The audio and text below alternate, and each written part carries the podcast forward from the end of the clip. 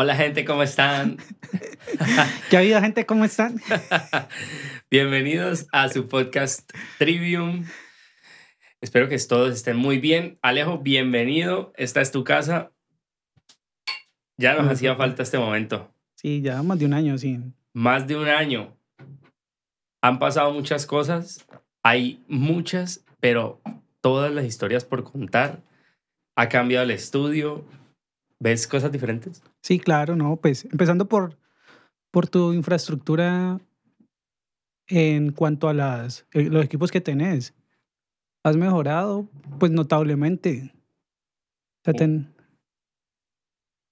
Pues yo creo que, yo creo que sí. A mí me, me ha gustado mucho como todo este tema de las luces y además este año he escuchado muchos más, muchos más, más podcasteros, vamos a decirlo así. Y creo que además la comunidad del podcast ha crecido un montón. O sea, como que lo que era una moda ya es, o sea, ya es una insignia. Digamos que el podcast siento que ha, se ha comido, absorbido a muchos formatos gigantescos. O sea, las entrevistas, los audiolibros, ya todo está entrando en la categoría de podcast. incluso yo creo que hasta el mismo video, porque vemos que a la diferencia de ver un video en YouTube eh, con escucharse un podcast es que mientras estás escuchando un podcast puedes estar haciendo otra cosa, como conducir, haciendo ejercicio. Sabemos gente irresponsable que vemos videos mientras maneja. Bueno, no, ese no es mi caso, pero entonces sí, o sea, el video, el formato de YouTube, pues prácticamente te obliga a estar pegado a la pantalla. Entonces, Sí, sí. A menos, a menos de que realmente aproveches como estas, estos espacios que abre YouTube para, para escuchar solamente. Es decir, hay, por ejemplo, hay tutoriales que no tienes que estar pegado 100%, pero obviamente estoy de acuerdo en que sí va, sí va a ser una red social que, que te requiere ahí como pegado en la pantalla. sí, sí, y pues de todas, mona- de todas maneras creería que es un poco más cómodo pues, escucharlo a través de un podcast, porque pues no tienes que tener encendido el teléfono por lo Yo menos. soy más visual. Bueno, ya también pues sí puede influir.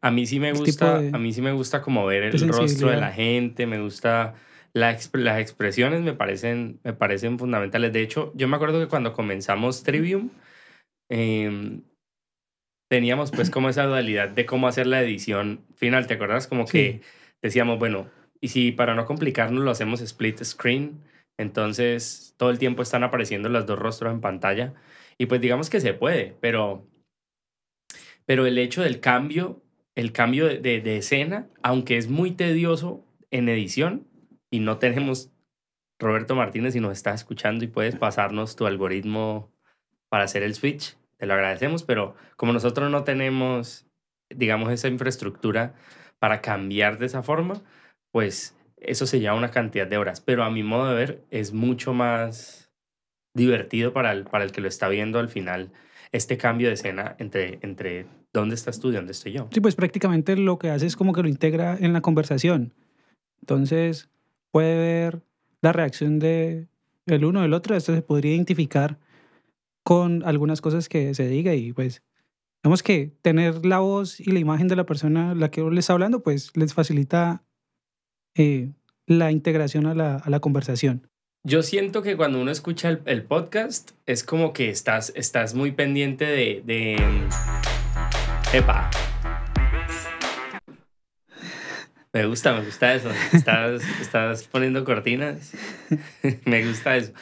Entonces, cuando uno está como escuchando una conversación y, y la cosa se pone tensa, es más divertido todavía, porque al ser humano le encanta, le encantan las discusiones, ¿no?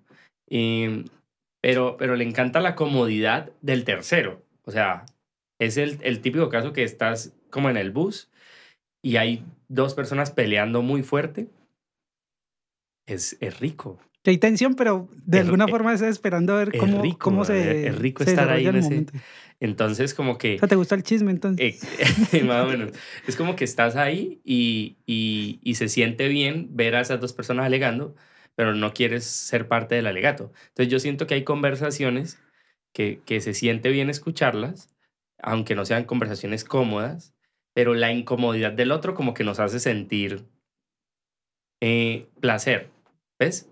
No sé si has visto estas, estas entrevistas que le hacen a, a, figuras públicas donde los ponen contra la espalda y la pared y la gente como loca compartiendo eso. O sea, eso le, eso le gusta mucho a la gente, ver, ver la tensión, ver la tensión y ver la reacción del, de la persona en el momento. O sea, todo este, toda esta sensación de que de saber cómo se siente esa persona frente a cierto tipo de preguntas y cómo las aborda, cómo, cómo habla. Pero entonces, ¿crees que puede ser una parte del subconsciente humano que nos hace un poco morbosos frente a situaciones que no nos que son externas a nosotros y queremos ver cómo se desarrolla e, esa situación para replicarla en el momento que nos toque? Totalmente. Yo, yo, yo siento que el ser, el ser, el no ser el sujeto en estudio, en cuestión, el, nos da una comodidad brutal. Es como que somos parte de la acción un poquito,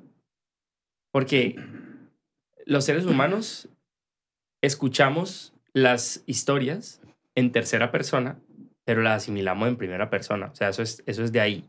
Entonces, de ahí que yo te cuente, por ejemplo, la típica, que uno está con los amigos de la universidad y es como que mm, salió a un bar y conoció una nena y entonces bailamos y después ya nos acercamos más.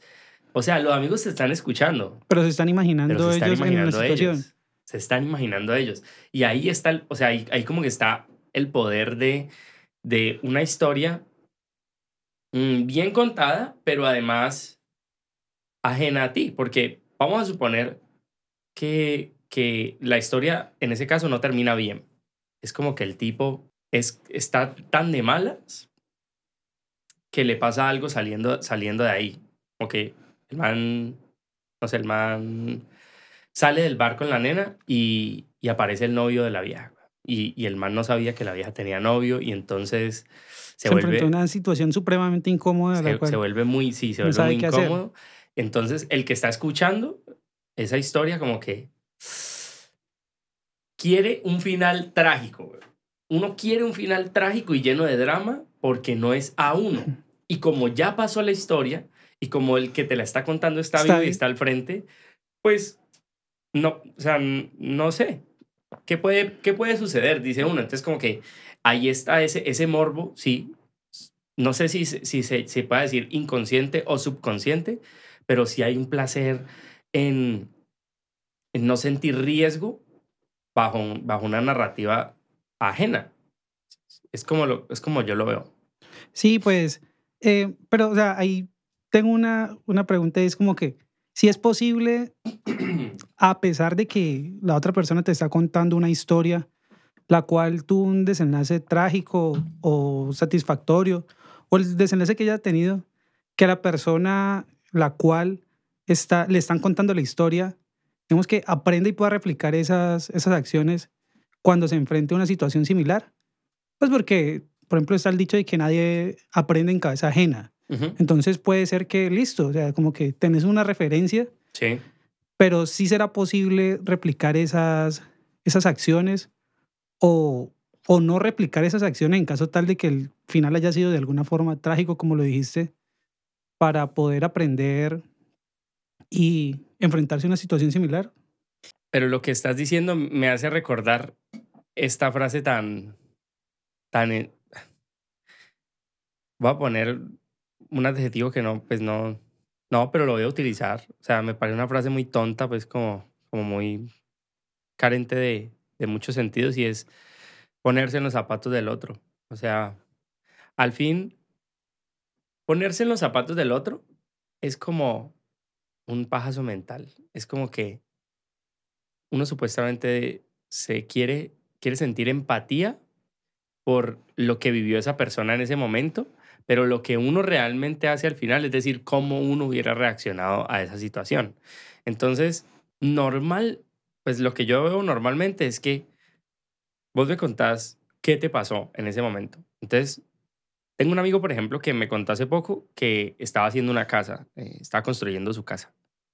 Y entonces me contó todas las embarradas que cometió en el proceso y cuánta plata le costó todo ese poco de embarradas. Sí. Entonces, Pues si bien uno dice, o yo dije en ese momento, voy a aprovechar esa experiencia del man para no, em, para no cometerla de la misma manera, pues hay cosas como con las que de, de- de entrada yo dije, yo lo hubiera hecho así, o lo hubiera hecho así. Entonces, sí es probable que si le pones, pero tienes que ponerle como, no sé, como mucha atención a la historia de tu amigo y, y como estar muy, muy pendiente pues de lo que te dijo y, y a lo mejor sa- intentar sacar una enseñanza pues y no sé, pero, pero no, de resto no sé, no sé qué pueda pasar. Es del 1 al 6. Para todos los que nos están viendo, la contraseña de mi iPad es ¿Qué idioma te gustaría aprender? español, francés, del 1 al 6. Pero entonces, ¿no crees en la empatía o qué? O sea, ¿no crees que puedo... Te voy a decir así, ¿no, no crees que podemos haber personas... Aunque, bueno, eso de pronto un poquito como obstinado y pretencioso de mi parte Ujú. decir que soy empático, pero pues creo que hace parte de mi personalidad. O sea, Pa- ¿te pero para bien y para empático? mal, pero, o sea, pero en ambos, en ambos sentidos. No solamente es como que soy empático cuando, o sea, por moda, porque es que Ujú. ahorita sí es como una moda de que todos tenemos que ser empáticos, ¿no? Hazme un ba- baja, baja, baja un poquito el micrófono que te quede eh, exacto para que las P's, truco ahí para toda la gente, para que las P's no golpeen tanto que la fuerza de la P salga por encima del, pues cuando Listo. estamos tan cerca en, en estos entornos. Tips Trivium. Sí que si no crees que puede que haya, haya personas, incluyéndome, que se consideren, que sean empáticos. O sea, ¿no crees mucho en la empatía o qué? Yo, yo creo que es, es difícil. Siento que es, es como una, una actitud que se pone en práctica, pero que todo el mundo a priori siente que la tiene, pero no es así siempre. Te pongo un ejemplo. Si tú sales aquí a la calle y le preguntas em, a muchas personas cómo se consideran a sí mismas, si buenas o malas, hombre, la mayoría de ellas te va a decir, ¿Qué buenas? Sí, yo, yo soy un ser humano bueno. ¿Y qué dicen? Con mis cosas malas y con mis cosas buenas, con mis errores y con mis aciertos. Pero yo creo que soy una buena persona. Pues yo creo que lo mismo es como con la empatía. Y creo que depende mucho de, de la posición y el privilegio que tengamos. O sea, no solamente se puede ser empático con, con los que están abajo de uno. No, yo no necesariamente, por ejemplo, siento empatía con la gente que está, por así decirlo, mejor dicho, como lo expresas, están Sí, abajo sí. de uno. Exacto. Cu- sea- Cuando digo debajo de uno y para que no haya mucho hate, em, me refiero a que Están otras condiciones Sí, con oportunidades diferentes. difer menos privilegiadas. Sí. Porque yo sí creo que el privilegio es real. O sea, lastimosamente, o no, o simplemente así es, pero. Y, y le doy gracias a Dios, pues, porque obviamente es muy distinto tener, estar teniendo esta conversación que estar realmente en una situación en el, en el que no tengas ni siquiera acceso a, a agua potable, ¿me entiendes? Sí. Entonces yo creo que como personas privilegiadas, a veces no sé si podemos realmente tener la empatía correcta o si realmente podemos llegar a sentirla, ¿me entiendes? O sea, no estoy seguro. O sea, no crees que, la, o sea, lo que te entiendo es que crees que la empatía no, no es total. En ningún sí, caso. yo creo que la empatía no es total. Pero es que, o sea, para que haya empatía, entonces automáticamente se tiene que decir que es, debe ser total. Mm, Bueno, no- buena O sea, pregunta. no- uno no puede sentir empatía hasta cierto punto con una persona que se enfrenta a X o Y situación. Claro, lo que pasa es que el exceso de empatía genera lástima, ¿no? Al final es como el resultado. Siento yo. Como El que exceso de empatía genera lástima. Puede generar lástima, siento yo. Entonces, cuando ya, cuando ya, o sea, es un riesgo, hay un riesgo de lástima. Entonces, cuando ya siento que, Es que creo que la única es- forma para, para tener la empatía total que la cual planteas es, es un sacrificio prácticamente. Es como que, ah, bueno, no te enfrentas a la situación que yo me enfrento por vos. Porque digamos que eso es un exceso de empatía. ¿será? O, o, o es como, no sé, es que yo siento que de pronto es más bien como que, ok, te estás enfrentando a esa situación y entiendo por lo que estás pasando, aunque yo no lo esté pasando, Sí. y voy a comprender ciertas cosas que van a suceder contigo y con, y con tu persona, como tus cambios de ánimo, como tus caídas, como tus eh, desequilibrios porque sé por la situación que estás pasando. O sea, acabaste de perder a tu papá, yo también lo perdí, eh, entiendo que no tenés cabeza para nada.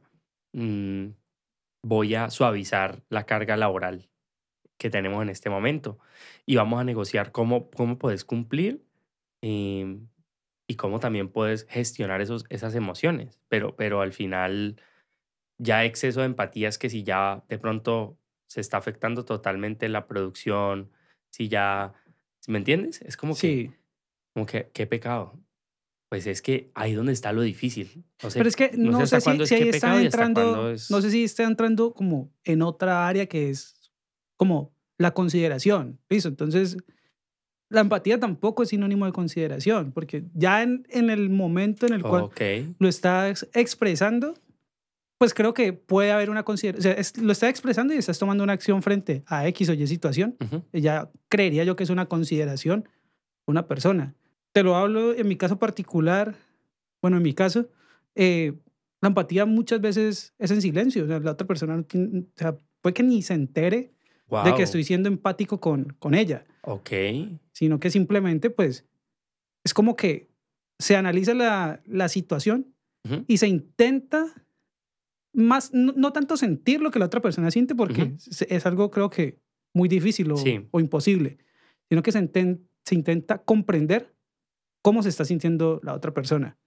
Y en ese orden de ideas, pues como se intenta comprender, se intenta, digamos, bueno, no sé si la palabra sea justificar, pero bueno, digamos que utilicemos esa palabra sí. se intenta justificar las acciones y las decisiones que esa persona toma llevado pues por, por, esa, por esa situación en la cual se enfrentó. Sin, sin, primero, sin necesidad de que esa persona se entere de que uno está Y- teniendo ese sentimiento.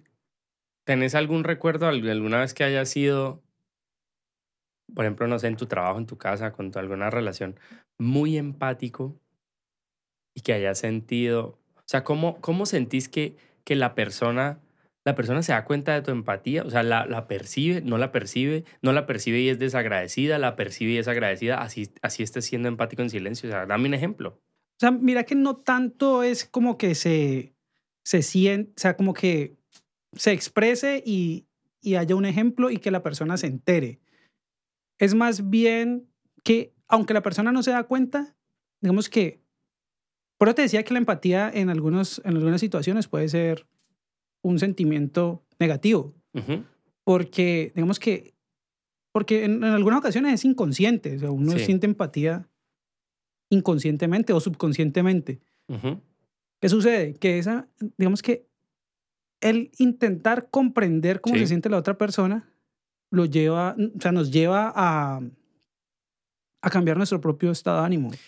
Ok, eso, eso que acabas de decir, yo creo que se puede extrapolar. De hecho, a la gente que no sabe, y me imagino que están viendo el título del capítulo, que ya lo tenemos muy en la cabeza, o tenemos al menos una idea, pues ¿qué tiene que ver todo esto con Bad Bunny, con el muñeco, con el conejo malo?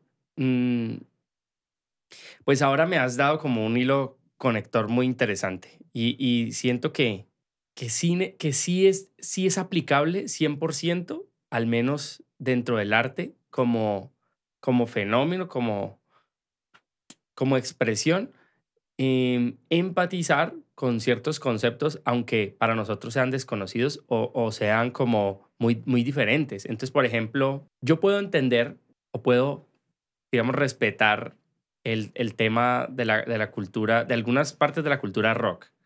Hay un pedacito que yo no entiendo. O sea, y que y me encantaría que los rockeros, o que tuviéramos un rockero, pero rockero de verdad que sepa de historia del rock y todo eso, y que nos explique, o que me explique muy bien el tema del pogo, ¿Del poco? del pogo. Me llama mucho la atención esa parte. Yo lo voy a decir de forma muy ignorante porque, Sí, porque sí, lo no somos- desconozco, pero, sí. es que, pero es que siento que, que al parecer toda la gente que ignora el tema, pues ve a una cantidad de personas dando de puño y pata.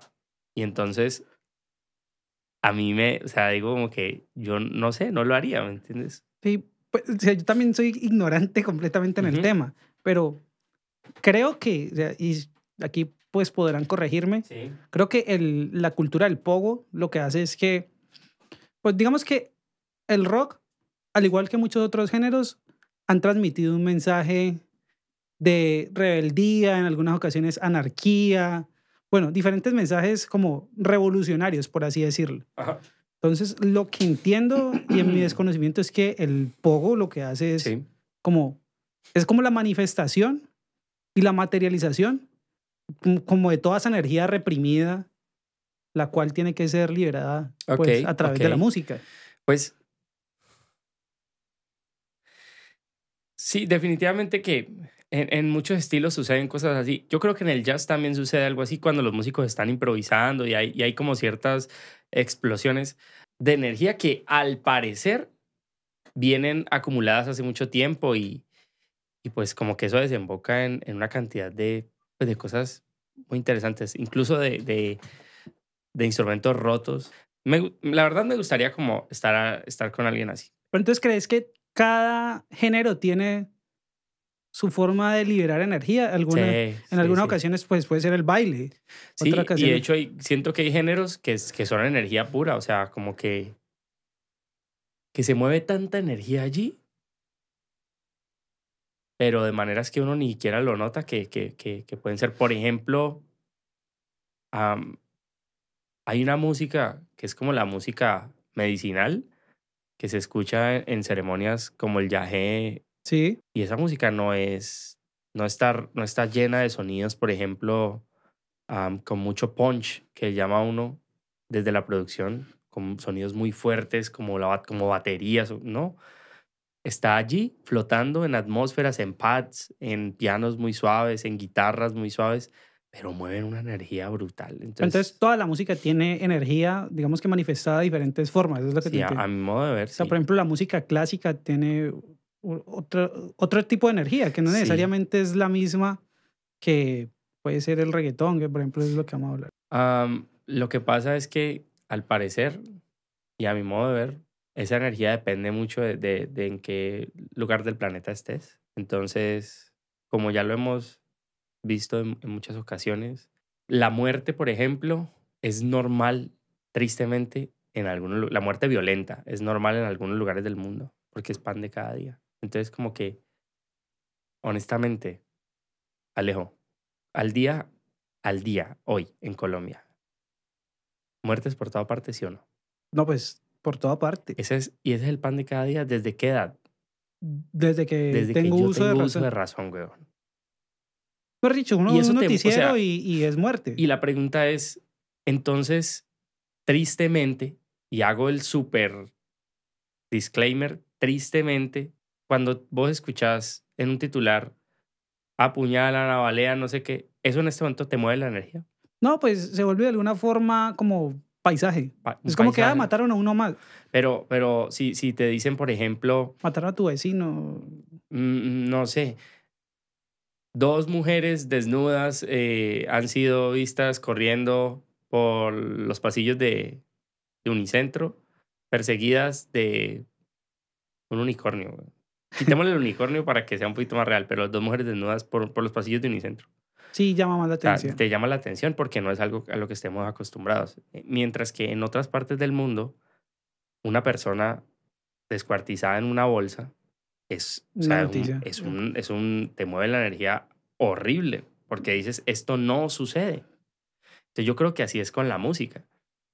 Cuando estamos en un ambiente en el que desde, desde, lo, desde que yo tengo uso de razones, boom, boom, boom, boom, arriba, 100%, la salsa, todo. Pues músicas que te generen otro tipo de, de reacciones se vuelven ese motor de energía. Mientras que en otros lugares del Bueno, y mundo- que incluso se ha demostrado, ¿no? Científicamente que, por ejemplo, la música clásica activa unas áreas del cerebro que, pues, solamente activa ese tipo de música. Entonces, eh, digamos que es tanto sensorial como, como pues, real y, y física y químicamente se puede ver eh, cómo se desplaza la energía sucede. esa energía pues en una pieza. Pero entonces es, es, de alguna forma también es chévere cómo trasciende eh, la energía. O sea, una pieza que tocó alguien por allá en los años 1800, cómo puede, mientras yo intento dormir, activar algunas zonas del cerebro, las cuales me, Ahí, me- me es, ayudar. ahí está. Y esa persona no tuvo ni idea que, o sea, que, que yo después de, no sé, 200 años, le a utilizar como fuente de energía para... Pues ahí está, ahí está. Lo, me haces recordar eso. O sea, me haces, me haces recordar que uno nunca sabe para quién trabaja. O sea, al final, este podcast, podcast que estamos haciendo, yo esperaría que en algún momento lo escuchara algún que venga en, que venga en el linaje, pues, de nuestra familia. Ya. Un hijo tuyo. Yo no quiero tener hijos, pero entonces vos sí. Entonces, eh, al menos uno de, mi- uno de mis sobrinos primos, por decirlo así. Em, para los que no saben, Alejo y yo somos primos, hermanos. Hoy siento más hermanos que primos, pero, pero somos primos, entonces sí me gustaría que alguna vez un, un nieto tuyo como que escuchara estas conversaciones y sucediera algo. Yo hubiera querido escuchar las conversaciones de mis antepasados, pero... claro, sí. De alguna forma también es, es transmitir el conocimiento. Pero bueno, volviendo al tema, digamos que vos como músico profesional y que estás en el medio, con todo este tema de la industrialización de la música, ¿crees que un artista, slash cantante, compositor, bueno, lo que sea, que haga parte del medio, Sí, tiene las mismas oportunidades, por así decirlo, de trascender, al igual que lo han hecho históricamente otros, otros artistas, slash lo que quieras, eh, que incluso ni siquiera lleva mucho tiempo. O sea, Michael Jackson nos tocó a los dos y es una persona que pues ya murió y va a trascender quién sabe por cuántos años más. Creo que muchos, igual que Freddie Mercury. Eh, bueno, nos podemos quedar mencionando muchos, pero entonces a partir ya, o sea, en ese momento podemos decir que la música ya era un, una industria, un producto, pero pues era un producto el cual no había sido explotado pues por, ujú, poniéndolo aquí un poco, eh, digamos ya, eh, economistas tal vez, ajá, no había sido explotado por el capitalismo. ok. Entonces, eh, ¿crees que un artista tiene las mismas oportunidades de trascender eh, en este momento que lo que tenía hace 20, 30 años otro ar- artista que, que tuviera el mismo impacto? Aquí yo comparto la percepción del tiempo un poquito.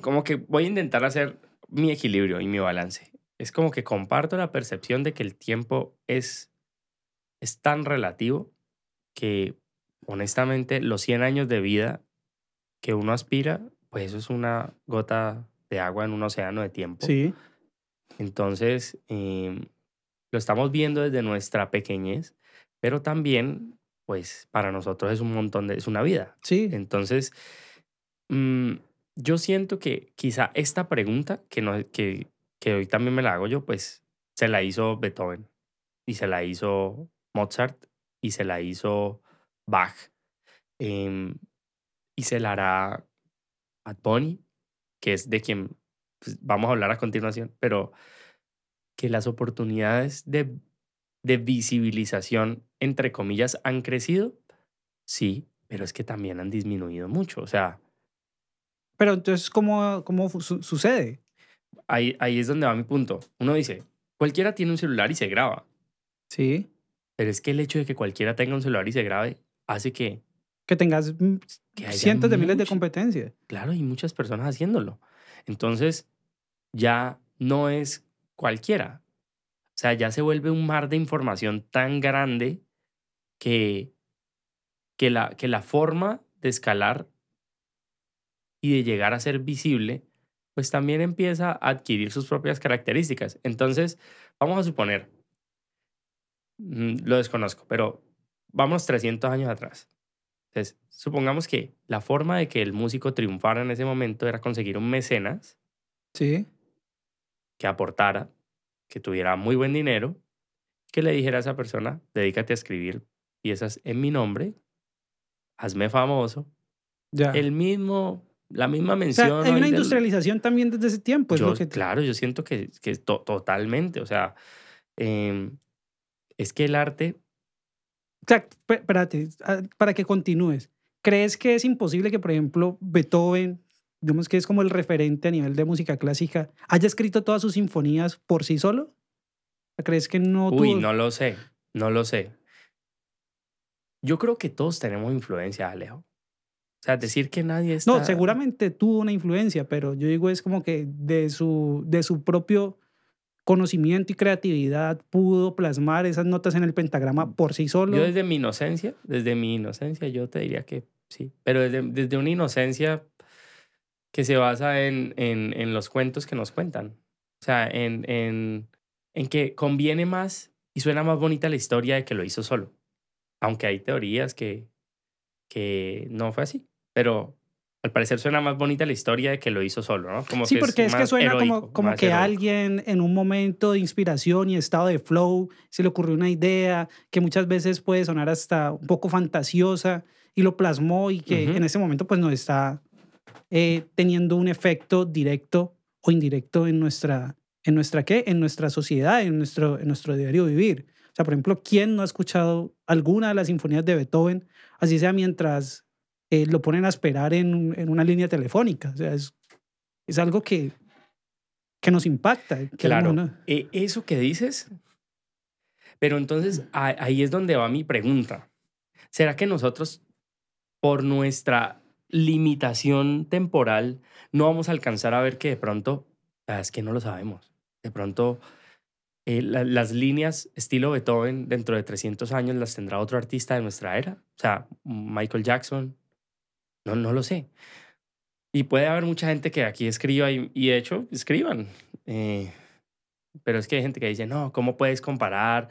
Yo no sé si viste un hilo que había como de que el man escribía, hoy escuché a unos, a unos niños eh, hoy reggaetón. Pobrecitos, si conocieran el rock de los 60 Sí, sí, sí. Lo, y entonces De, ahí, de ahí para abajo se desprendía un hilo completo de el man diciendo, hoy escuché a un muchacho escuchando rock de los 60, pobrecitos, si tan solo hubiera escuchado a Frank Sinatra. Hoy escuché a alguien que escuchaba Sinatra. O sea, siempre hay alguien que va a creer que, digamos que la música de antes fue mejor. Se van, hasta, el, hasta el paleolítico y empieza a hablar de sonidos rupestres y entonces, y entonces hay otro que pone es que... Incultos, eh, música intergaláctica, incultos, la frecuencia del universo. Entonces, siempre siempre está ese sesgo de que de qué es mejor y no sé qué. Y Pero que lo de antes fue mejor.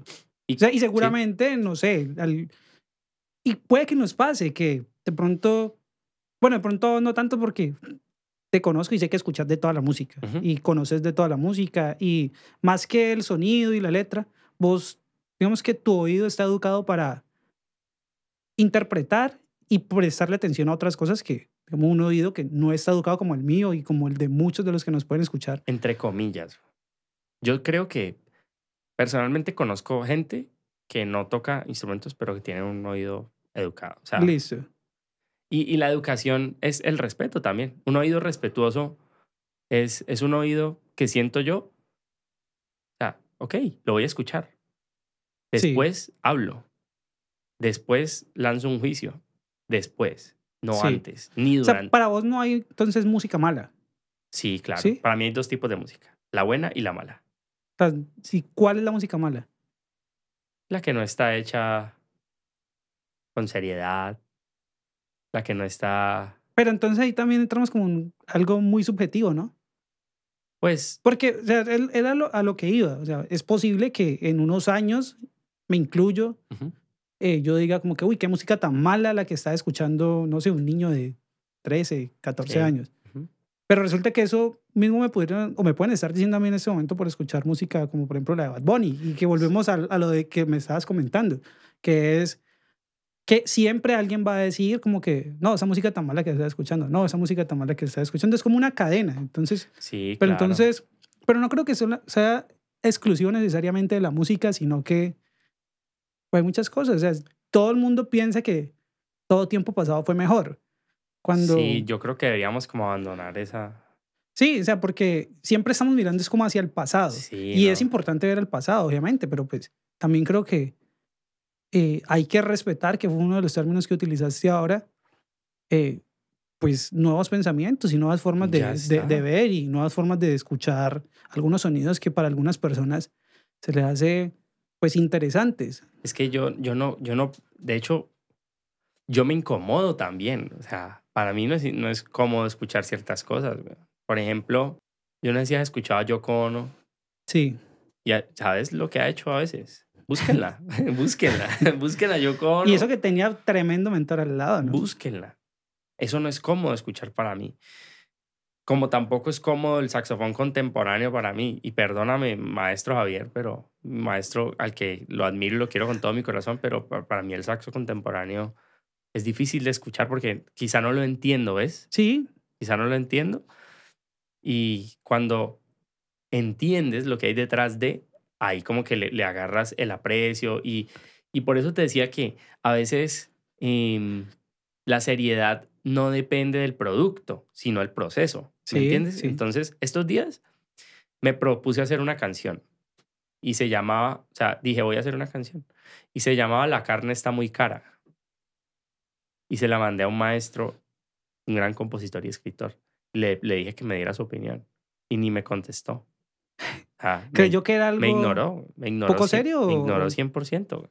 Y es un amigo así al que quiero mucho y, y, y compartimos todo el tiempo y él me dice que, que, que le encantan mis arreglos, que mis ideas le, le gustan. Pero yo le dije, maestro, escúchate esta canción que la escribí. O sea, era humor, Sí, era humor, pero para mí era un ejercicio serio, porque para mí el humor es serio sí, es si que ese uno realmente lo quiere. Y entonces lo que yo hice fue escribir en, en formato de, de, de décima. Mm, Bueno, para los que no saben qué es formato décima, ¿puedes explicar? sí, claro, le voy a hacer una, un, puedo improvisar una décima. Sí, sí. Listo.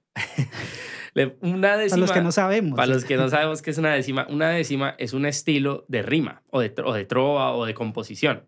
Entonces, hay décimas por todo el planeta, ¿no? Eh, décimas puertorriqueñas, aquí en, en Cuba hay muchas décimas, y los que hacen décimas son los decimeros.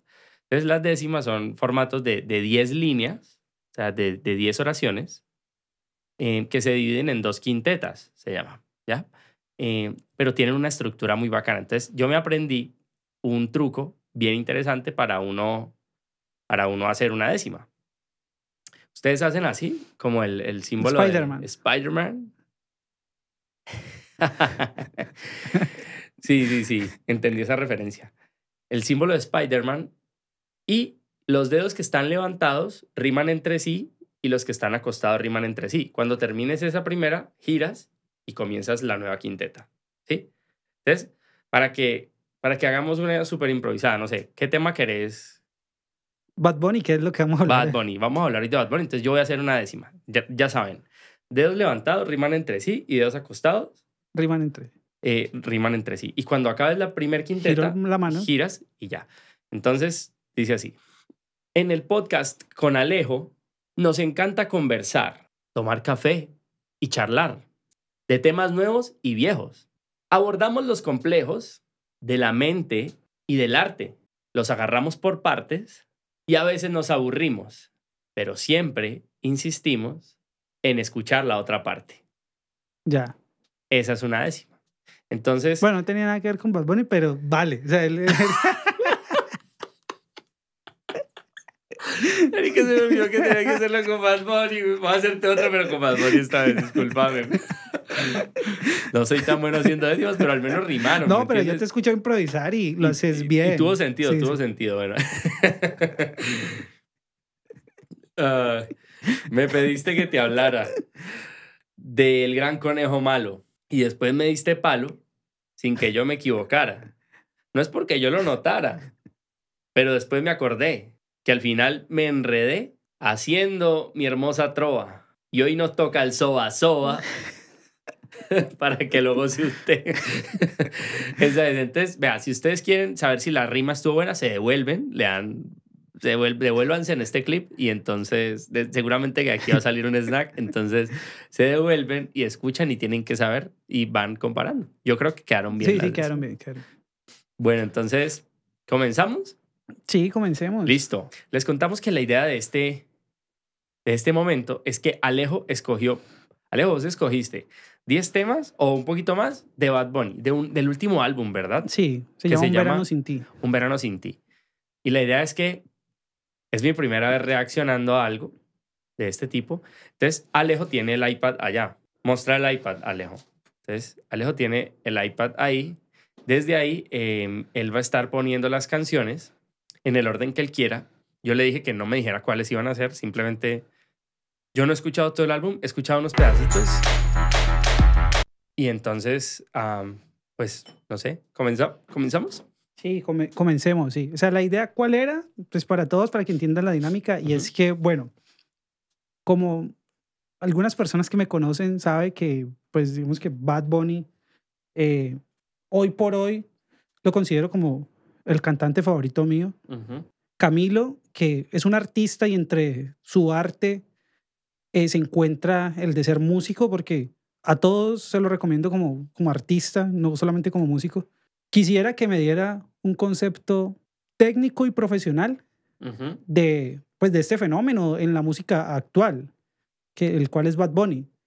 Entonces, eh, la idea es que voy a ir poniendo algunas canciones, eh, no vamos a poner todas, de el último álbum que sacó, que se llama Un Verano Sin Ti, Ok. para que, eh, pues, vamos charlando acerca de algunas referencias, algunas cosas que he escuchado y se me han hecho interesantes del último álbum, alguna letra, algún ritmo y, pues, el concepto técnico profesional de un músico profesional. Podemos empezar con ese, sí. Creo que lo puse sin querer, pero aquí está. ¿Con este? Sí, con ese. Bueno, vamos a escuchar. Este se llama, si quieres, no sé qué, va- eso, este se llama Moscow Mule, referencia a un cóctel, pues, muy famoso, pues, proviene, pues, de Moscú, obviamente. Ok. Entonces, este, este fue el primer, la primera canción que salió del álbum, es el, el track Ajá. número uno. Eh, salió con un video. El video fue un poco controversial porque se vio a Bad Bunny. eh, o sea, hubo una, como unas escenas en donde Ujú. Bad Bunny pues salió eh, sin ropa, pero sin las partes íntimas de, de O sea. ¿la borraron en postproducción? Sí, se los borraron en postproducción. Empezamos bien, o sea, hubo un buen, digamos que hubo una muy buena postproducción. Sí, sí, no, y el video quedó, la verdad, pues bien hecho. Él, él, bueno, tiene, eh, no sé quién habrá hecho el video, la verdad, pero eh, digamos que eh, la producción fotográfica y visual de Bad Bunny. Si alguien sabe cómo se llama el director, lo pone por acá. Yo creo que se llama Skills, algo Sí, así. sí, creo, pero o sea, Skills. Skills. ha hecho los otros, los, los otros que los otros, los otros, los videos anteriores, pero no sé particularmente si Yo Skills, creo que sí, porque estos días escuché una canción de este álbum y decía Skills al final. sí, Skills toma muy buenas fotografías El también. tipo es, es el parecer genial. Sí, entonces, Reaccionando a Bad Bunny, sí, Moscow Mule. a ver. Ey, Si tú quieres te busco, yo sé dónde tú vives. Quizá hoy está borracía. Si quieres te la saco, dos tragos y sabes que me pongo bellaco. No somos nada, pero estamos envueltos hace rato. Me gustan los sintetizadores, ¿sabes? Tiene, tiene unos, unos, unos pads. Guarda mi contacto, pero se la saco. Cuando dice se la saco, es se la- ¿qué? ¿Qué le saca? Pues supongo que pues su miembro era. Sí, ok. O la rabia, tal vez, no sé. Puede ser la rabia, ¿no? Le, Ok. le- le saca lo que quiera. Bueno, WhatsApp sin el retrato, no guarda mi contacto. Creo que todo, pues, todos hemos pasado por, por esa bloqueada de algunas personas que, bueno, porque no, no está. ¿Es en- ¿de eso habla? ¿Lo sí. bloqueó? WhatsApp sin el retrato, no guarda mi Ah, oye, es, contacto. es cuando no le apareció la foto de, de contacto de la Sí. persona. el quarter. Mira que hay una cosa interesante de allí. Al- tengo un amigo que es productor que se llama Carlos Jairon Sí. y él me dijo que tenía, me dijo, escuchate ese álbum porque ahí suceden demasiadas cosas al mismo tiempo. Eso es una de las cosas que te quería hablar. O sea, el álbum, bueno, va a sonar muy, muy, muy fresa y todo. Pero mira que o sea, iba escuchándolo por las carreteras de la costa Sí. en, en el carro. Y mejor dicho, o sea. Nos estás chicaneando tu viaje a la no, costa. pues, no, o sea, te digo, es que es importante decir esto para, para poder, Para que se entienda. para que se entienda, sí. O sea, y es como, o sea, tener el contraste, pues, de la, de la costa. Bueno, Sí. nosotros que somos de Colombia, junto con las subidas y las bajadas que te da el álbum, mejor dicho, es una experiencia realmente chévere, pues, porque digamos que el tipo, como yo lo vi, arriesgó musicalmente mucho comparado, pues, con sus producciones anteriores. No lo tenía que hacer. Era más... era exitoso. Ya era, ya era O sea, exitoso. con la misma fórmula hubiera... Hubiera podido mantenerse y todo el mundo como que, ah, sí, Bad Bunny. Y se- más que se, se diferencia, se reconoce, digamos, su, Sí. su estilo. Ok. En este álbum arriesgó un poco más y pues para mí lo hizo bien porque de verdad integró en este álbum eh, unos conceptos de otros ritmos y ya lo podemos ir viendo en la medida que vamos continuando pues con las canciones que, que vamos a ir escuchando. Ese lo va a romper. Yo no sé si yo te vuelvo a ver. Si mañana me voy a perder. Tú eres una viral. Que no, te gusta Bad Bunny bastante, Sí, ¿Es, es tu favorito? ¿Es tu artista favorito? En ese momento sí es el cantante. Bueno, artista, pues tengo muchos, muchas personas las cuales aprecio su arte. De él particularmente, Ujú. sí, sí lo considero un artista, pero digamos que en el tema musical, en ese momento sí es mi artista favorito. Ok. Seguimos. si mañana te va a quedar. Si escuchas como que al fondo siempre, o sea, lo que me ha parecido muy interesante de esta primera canción es que siempre hay algo al fondo que hace que uno sienta que viene algo. Ya, Entonces es como este efecto de... Pero es, eso es, es como muy largo y entonces al parecer siempre viene algo y siempre está en tensión. Eso me gusta mucho. Es, o sea, el elemento de la, de, la, de la tensión y el reposo en la música genera muchas emociones. Por eso la electrónica es tan emocionante. pero entonces como, como si fuera, como si estuviera como en un capítulo de una serie, ¿crees? Es como que siempre, pues las series lo que buscan es como que tener al, al espectador ahí cautivado, pues con que viene algo, con que veas el próximo capítulo porque, va pa- porque el, el que te estás viendo terminó en, en, en algo que empare- empata con el otro. Sabes que eh, sí, sí, pero, pero las series siempre tienen un elemento, al igual que es- esta canción, las buenas series. Y es que me quedo con esta definición, el contraste entre lo esperado y lo inesperado.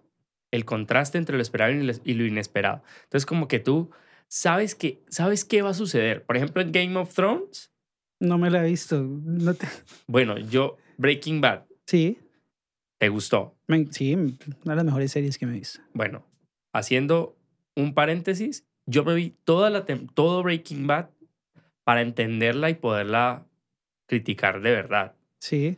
eh, porque nunca me llamó la atención. ¿No te gustó Breaking, Breaking Bad? Eh, Breaking, no, pues, o sea, sí es buena y me la vi toda. Las ¿Cuántas temporadas? ¿Son siete quizá? Creo que sí. Me vi todas las temporadas. ¿Y te todas. viste la- no, las continuaciones? Saul no me lo he visto y no creo que me lo vaya a ver. Dicen que es muy bueno. Mm, No me la he visto tampoco. Dicen que es mejor que, que incluso que Breaking Bad, pero mi punto es, y aquí hago el, aquí hago el, el paréntesis, tenés que verte Game of Thrones, weón. O sea, yo me lo vi como un ejercicio, yo me vi Breaking Bad las siete temporadas como un ejercicio Cultural. consciente de que la gente decía que era muy, o sea, yo dije, millones de personas dicen que es excelente, no creo que millones de personas todas tengan mal gusto. Bueno, millones de, moscas comen Mierda. mierda, mm, para ella será deliciosa. Pero, pero en este caso de las, de las series, yo creo que mm, de pronto sí tenía algo bueno. Obviamente me la, me la disfruté. Y mírate Game of Thrones. Pero el punto es que en Breaking Bad, uno sabía que siempre en cada capítulo iba a haber un problema. Sí. Un problema grande. O sea, una, una vaina que uno dice, Va a morir. ¿qué va a pasar acá? O sea, ¿cómo va a ser para solucionar, para solucionar ese chicharrón? Y en Game of Thrones está eso de que siempre van a matar a alguien importante. Y entonces uno dice, ¿cómo hace una serie para sacar tanta gente importante, matar a todo ese poco de gente y que la serie siga y tenga sentido? Y, entonces yo siento que en, estas, en esta canción y, y, y en el reggaetón específicamente pasa eso. Como que uno siempre sabe que va a haber un coro pegajoso, pero va a haber un chanteo Sí. un rap, una serie de palabras que tienen un mensaje que contiene un punchline o varios punchlines. En el caso de, de, mm, en el caso de Daddy Yankee, en el caso de, de René, Sí. eh, los punchlines de estos tipos son brutales, o sea, son brutales, son animales. Sí. En, es- en el caso de, de, de, de, Bad Bunny, yo siento que muchos punchlines y muchos chanteos y, mucho, y muchos rapeos están describiendo las situaciones de la adolescencia en furor. O sea, el sexo, mucho sexo, muchas situaciones muy calientes, muchas situaciones que vos decís, eso describe cierta situación de mi vida. Entonces, como que vos sabes que en cada canción que saque Bad Bunny va a haber una historia en alguno de esos chanteos que va a describir algún momento de tu vida. Entonces, querés escuchar ese pedacito. Pero mira, fí- fíjate que, y ni siquiera es por, por mamarle a Bad Bunny, pero particularmente creo que eso es una de las razones por las cuales me gusta el artista. Y es que, digamos que sí, como lo dices, toca temas en sus punchline y en algunos coros Ujú, que son de la vida cotidiana, Sí, algunos que son profundos, como lo vas a Ujú. ver en una canción que te voy a poner ahora, sí. eh, y los toca de una forma, pues primero rítmica ujú, y segundo como que lo aterriza a, digamos que, al nivel y el pensamiento de muchas personas del común. Incluso hay unas referencias que son un poco hasta, o sea, hay que tener un poco de, de conocimiento sobre algunos temas Sí, para poder entenderlas. ok. Entonces, eh, creo que también es dependiendo eh, lo que el artista quiera plasmar, que es otra de las cosas que, de las cuales hemos hablado pues por fuera de cámaras. A esta todavía le falta un chanteo, ¿verdad? Eh, es que no recuerdo por dónde va, pero eh, creo Que que quiero sí. ver si, si se cumple o no se cumple. sí. ¿Lo Dale. pongo? Sí, pero creo que, es, sí, dale, ponerlo, pero creo que este, esta canción particularmente sí es como más, sea, él lo que quería era que fuera una canción más discotequera, más como que estamos tomando una cervecita. entonces, Pasándola bien. Estamos pasándola bien, sí. Ok.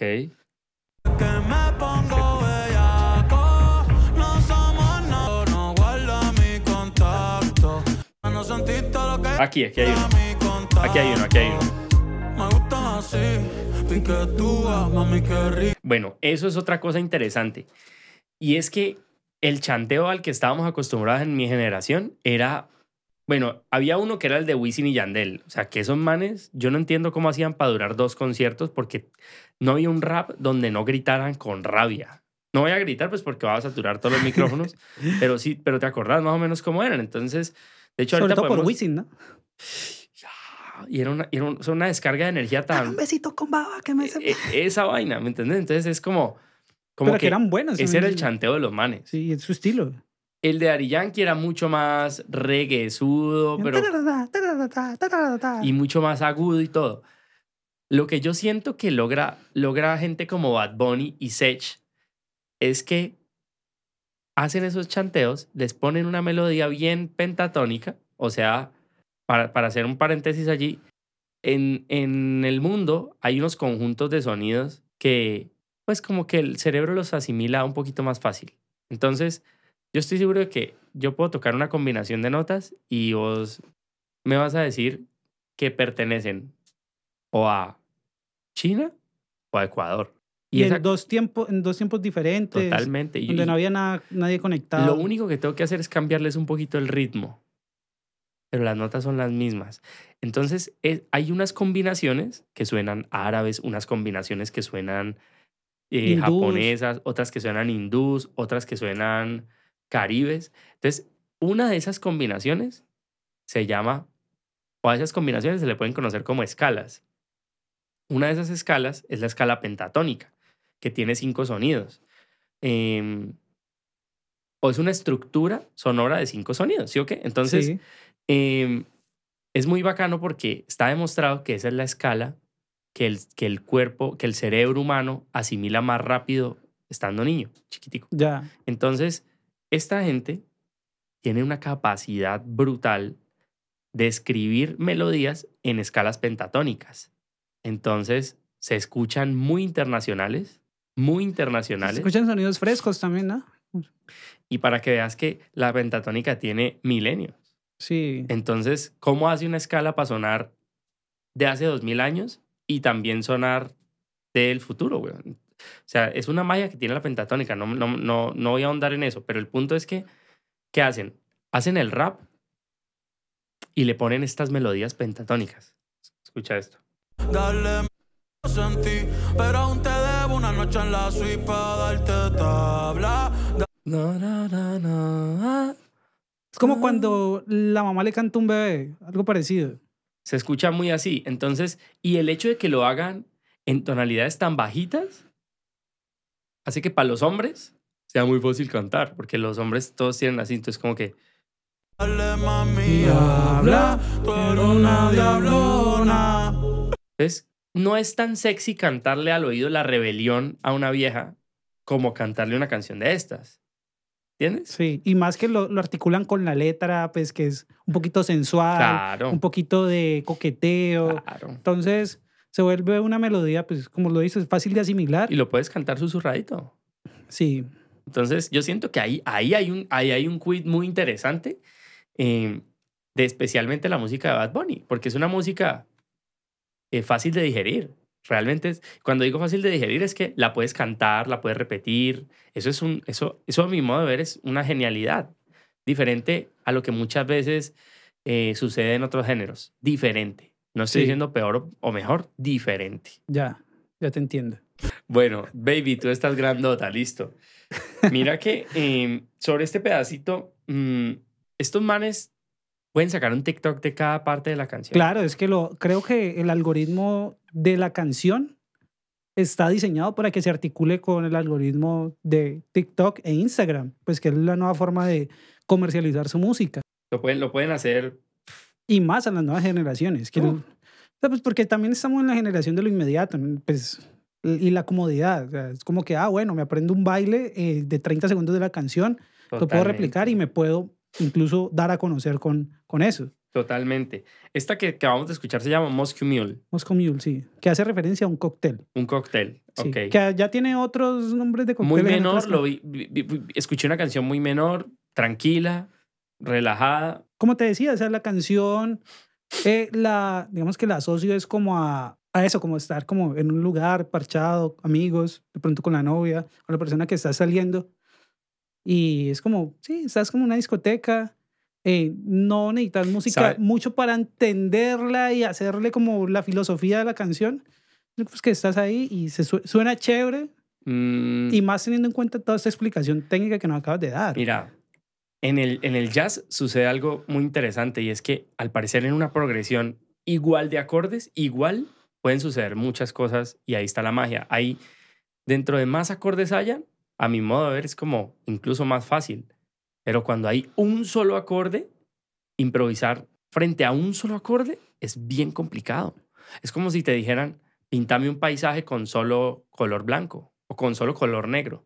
O sea, tenés que tener una creatividad para darle el matiz a los negros, sí. para suavizarlo, para hacer sombras que, ha- que hagan que la gente se imagine que es un paisaje. giros de color en un Con cuadro un solo blanco y color. negro. Con, claro, con dos un so- tonalidades. con un solo color. Entonces, mm, eso demuestra que la sencillez es compleja. Sí. La sencillez es bien compleja. ¿Con qué vamos? Bueno, vamos con. Mientras tanto, puedo ir haciendo mi coreografía de Sí, claro. yo. Yo no sé bailar reggaetón, pero yo, yo aprendo, güey. Pero es que mira que Aprendo fácil. eso puede ser también otra de las de, de los secretos de la masificación del reggaetón. Bueno, que ahorita se está viendo pagado por otros géneros como regional mexicano, banda, bueno, Sí. que es- puede ser otra conversación que tengamos.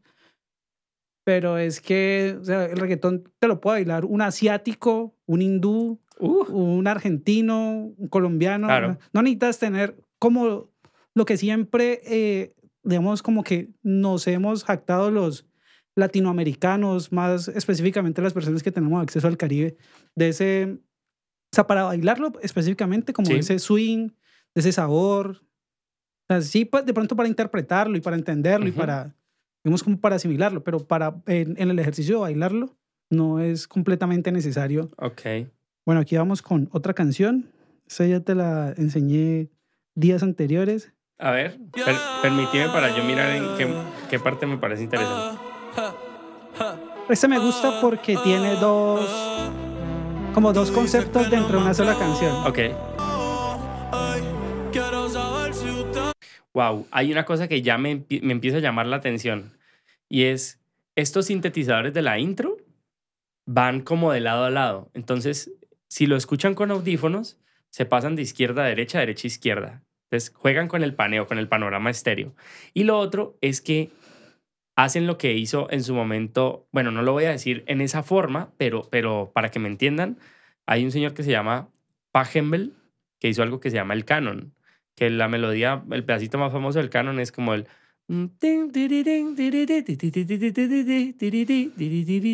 Y eso es, es clásico, ahorita les ponemos el canon, pero, pero el punto es que un ritmo va muy lento, el otro va a la mitad de la velocidad, el otro va a un cuarto de la velocidad, el otro va a un octavo de la velocidad y así. Entonces, como que mientras suceden rítmicamente unas cosas, eh, hay otras sucediendo al, al mismo tiempo y todas funcionan a la vez. Sí, aquí también es importante pues hacer la aclaración de que pues estamos hablando de Bad Bunny, pero por ejemplo, sabemos del trabajo que hay detrás de un álbum, de la construcción de un álbum como este. O sea, de Total, la no, seriedad. es- esto que estamos escuchando, yo estoy, o sea, honestamente estoy seguro de que Creo esa que un- musicalización no la hizo Bad Bunny, por Mm, supuesto. Creo- se- seguramente, eh, y- No, pues no no, no, no, fue que la hizo, pero de pronto sí intervino en algunos puntos y, y- y dio el concepto, como que, quer- lo que Pero hay quería un escuchar. productor. Creo que se llama eso. Tiny y pues obviamente eh, Ok. tiene otros colaboradores dentro de los diferentes tracks que va que fue desarrollando, pero creo que el director como de la orquesta, Ujú, si por así lo podemos decir, ah, es el productor Tiny. Ok. Después de la playa. Si no secamos, yo traigo la toalla y de nuevo nos mojamos. Pero en mi cama te voy a dar tabla de selfie. yeah. Uy, esa frase estuvo muy buena. De nuevo nos mojamos, pero en mi cama te va a dar tabla de, De surf. estuvo buena, me gustó, me gustó. Dime pa' dónde vamos después de la playa. Si no secamos, ¿Sí ves lo que yo te traigo digo? la toalla No y sentí- de nuevo ¿No sentís que viene algo? Sí, sí. o sea, sí, uno como siente pum, pum. algo va a venir. Y entonces empieza uno a escuchar eso y yo, yo me imagino como el, acelera- el acelerador de la moto. Pero como que de alguna forma lo hypea a uno, ¿no? Como que, como que Te ya empieza, viene, ya te, te empieza a dar motivación. Sí, sí. O sea, no, no se escucha plano. Claro. De ahí que, por ejemplo, em, Blue, de esa electrónica de... Sí, sí. Eso empieza suavecito.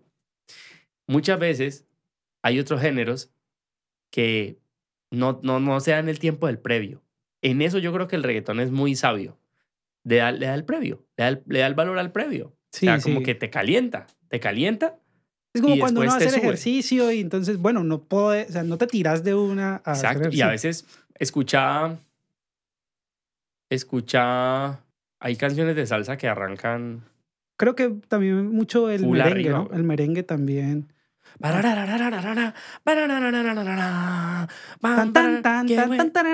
Ya eso está arriba. Ya, pues de ya- repente ya, es- tienes que salir bailando. Mientras que. ¿Cuáles son las que te motivan, las que te hacen parar? Yo sé que te gusta, te estoy encantando. Ábreme la puerta que vengo. Y uno, uy, Claro. voy, voy. ¿Sí sí, sí. Entonces, mm, son muy sabios. A mi modo de ver, es muy sabio esa forma en la que lo hace. Dime, ¿vamos para el mambo o no vamos para el mambo? Tú me dices, mami. Eso se escucha con un micrófono en vivo. No, es que espérate, escuchar la canción es que es como, como, que lo, como que lo graban. Hey, hey, hey. ¡Ay! Hoy sí que sí. Es- o sea, ahorita lo que vas a escuchar de la canción es como que si estuviera grabado en una tarima, o sea, de verdad, no. ¿Y eso es estudio? Es estudio, sí, es, pues supongo que es estudio, ¿no? Pero Pero nos mojamos, pero en mi cama Wow. te voy a dar tabla de selfie al bebé. Mami, tú vives lejos, pero como quiera yo voy a buscarte. Parce. Si eso está grabado en estudio, la rompieron de estadio. Eso suena en vivo, suena en vivo. Si está grabado en estudio, la rompieron de estadio porque la voz no tiene, no está a nivel, o sea, la voz se siente como cuando uno está en una tarima, que uno se acerca, la energía, que uno va y viene, por ejemplo, esto es un efecto de proximidad. Por ejemplo, uno está acá, yo puedo decir, ¡hueva! Pero entonces me acerco y, y la gente va a escuchar eso ahorita. Em, eso se escucha así, tal cual. Y el micrófono es un dinámico, sin, sin duda alguna. O sea, eso, eso no es un condensador, porque cuando él se acerca se siente un efecto de proximidad, como que aumentan los bajos. sí, y, y qué, y pues bueno, o sea, ya como interpretar ese al principio, pues como ese ritmo urbano, y ya meterle este mambo, es un mambo, supongo. Merengue, un merengue. Un merengue, Sí. bueno. Porque tú estás buena y te lo mereces. Al frente del mar es que yo quiero darte. Pa' que se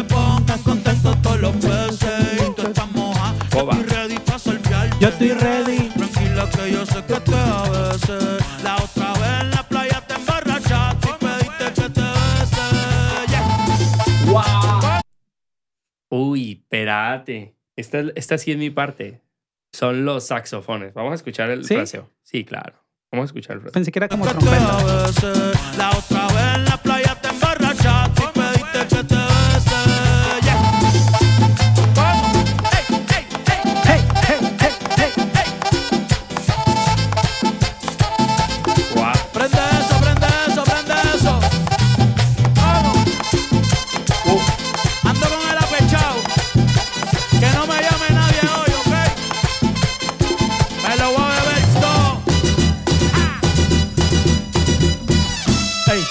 No, me detengo ahí. Dame un segundo. Bad Bunny, el que sea que haya escrito de Mambo, la reventó. Tengo que decirte que tocar merengue en los saxofones no es fácil. Sí, ¿sí? No, es, no es nada fácil. Lo, lo haces, supongo. Sí, sí. Pero no a la, no a la altura de los dominicanos. Bueno, entonces, paréntesis, Camilo nos debe eh, un solo de, de esos saxofones de, de después de la playa de Bad Bunny Reiniciar. eh, para que lo cargues a tu Instagram y todo. Lo voy a hacer, lo voy a intentar hacer. Empecemos por esto. Ese mambo no está fácil de tocar porque, es- eh, o sea, es- está bien rápido, está bien rápido y sobre todo está bien bacano, weón. Y ahora, lo, lo otro es que para los que, los que tocan saxofón saben que repetir la misma nota muchas veces no es tan fácil. De hecho, ni siquiera hablando. Por ejemplo, decir ta, ta, ta, ta, ta. Ta, ta, ta, ta, ta, Ahora decir ta, ta, ta, ta, ta. ta, ta, ta, ta. Bueno, yo no soy capaz. Uno puede decir como... No, o sea, Tiene uno que decir muchas, muchas sílabas distintas. Entonces, tocarle esa misma nota y que ese- es como es decir ta, ta, ta, ta, ta. Entonces, hay que encontrar una forma de decirlo y, y, y decirlo es como, o sea, soplar el saxofón de cierta manera y articular, se llama eso. o sea, lo que te entiendo es que tocar, por ejemplo, eso en tarima es comple- Claro, complejo. está cabrón. O sea, está difícil. Bueno, pero entonces te hago una pregunta. ¿Crees que, por ejemplo, estas notas que se tocan en unas canciones como estas, que obviamente muchas veces son eléctricos los sonidos, ¿no? No, eso, eso está en vivo. Uf. Bueno, y si estás ampliado, son los mejores samplers de toda la historia del mundo, porque todos los samplers de saxofones que escucho son los más falsos. O sea, no te imaginas cuántos samplers de saxofón, samplers son como instrumentos Sí. virtuales. He intentado instalar y todos suenan súper falsos. Y, a- y articular y eso como lo está haciendo. esa Es ahí, complejo. no, eso es real. ¿Crees que es real? Sí, claro, Ah, bueno, porque la pregunta que te iba a hacer es que muchos, si muchos artistas no pecan de poner esos samplers inalcanzables eh, en, en un instrumento, pues porque o sea, se- casos se han visto de que, pues, mejor dicho, ponen unos acordes imposibles Ah, en, en, en su, en su producción. Sí, sí, sí, claro. Y, y como, y como esta música, esta, mm, digamos, este tipo de, de música es eh, con un tiempo muy estable, es decir, unos BPM definidos. El reggaetón y la electrónica normalmente, si arrancan en 90, terminan en 90. Ya. Ese- así funciona el género. Así funciona el género. Pero yo he escuchado un poquito en ciertas cosas, no siempre. Estos días, por ejemplo, hice, hice el cover de una canción de Bad Bunny que se, que se llama mm, Soliano. A tu merced. A tu merced. Ah, A tu merced. sí, sí. Hice como el acompañamiento en piano porque un amigo me dijo que necesitaba la pista, entonces le grabé el piano de eso y él me grabó y yo puse un metrónomo, mm, una herramienta para medir los tiempos, tú, tú, tú, tú, y lo puse a cierta velocidad, creo que eran 92 o 93, bueno. Y una vez lo sincronicé con el primer golpe, coincidió perfecto ahí para adelante. Ya. Lo que no pasa en música como la salsa. Tú le pones un metrónomo a un tema del gran combo, te da el primer compás.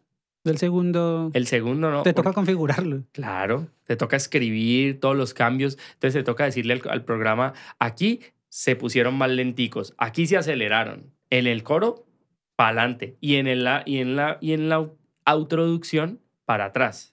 Ya. Enton- Entonces, am, en esta música no. Entonces, sostener ese tiempo tan perfecto, haciendo figuras tan rápidas, humanamente es imposible. ¿Entiendes? Sí, Es tienes que ser un músico súper dotado. Pues, Entonces, para eso se inventaron unas cosas que se llaman los arpegiadores. Los arpegiadores son sistemas matemáticos, literalmente matemáticos, que, que, que distribuyen las notas en un, como en una rejilla. Ya. Entonces hacen que coincidan con cada punto específico de la rejilla. El oído humano, la- en los dedos, lo que hacen es acercarse lo más que se pueda a la rejilla, pero siempre hay, Un desfase. hay un desfase. Y ese desfase es lo que hace que se escuche humano, ¿correcto? Ya. Pero hay cosas que si no se escuchan en la rejilla, como que ya no, ya no está la estética. La electrónica, por ejemplo, Sí. Que, requiere esa rejilla. sí, que son sonidos artificiales, que uno, y uno los identifica como artificiales, pero pues digamos, pero así son y así suenan bien. sí. Entonces, mm, está, está difícil, weón. O sea, está difícil eh, grabar, grabar todo eso eh, con, con máquinas, no sonaría bien. Y, Ya. y esto que estamos escuchando de este merengue, Es Ah. en vivo. sí, sí, es totalmente en vivo. Está, está buenísimo. Voy a seguir. el- El merengue. Todo el mundo borracho bailando en la playa, sintiendo el calor, sintiendo el calor. Tú llevas rato mirando y mirando, pégate mejor, pégate mejor. De esa chapa se habla en toda la barbería y en el colmadón, y en el colmadón. ¿Qué es el colmadón? ¿Una droguería? Supongo que es algún sitio allá de Puerto Rico, no sé si Ya. alguna playa o algún municipio. Ey, tú no, yo sé que Romeo y yo le voy a hacer comodón, le voy a hacer comodón. Eh, Te lo hizo la Ya- referencia de salir con tu mujer. Ya entendí, ya entendí. Buenísima. Yo le voy a hacer como don. Sí, porque es- sí he escuchado. Salí con que- tu mujer, sí. claro.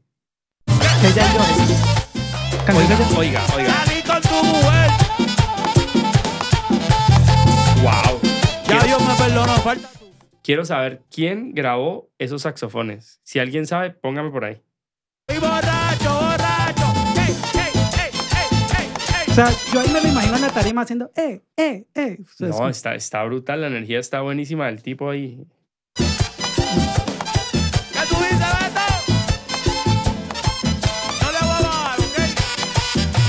Oiga.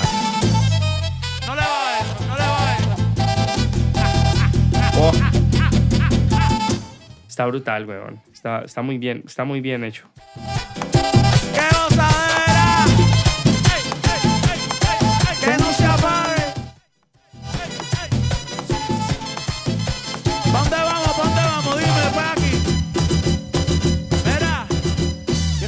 Quién es? Que está cogiendo cerveza negrita. ¿Tú- eh, ¿Anda con nosotros?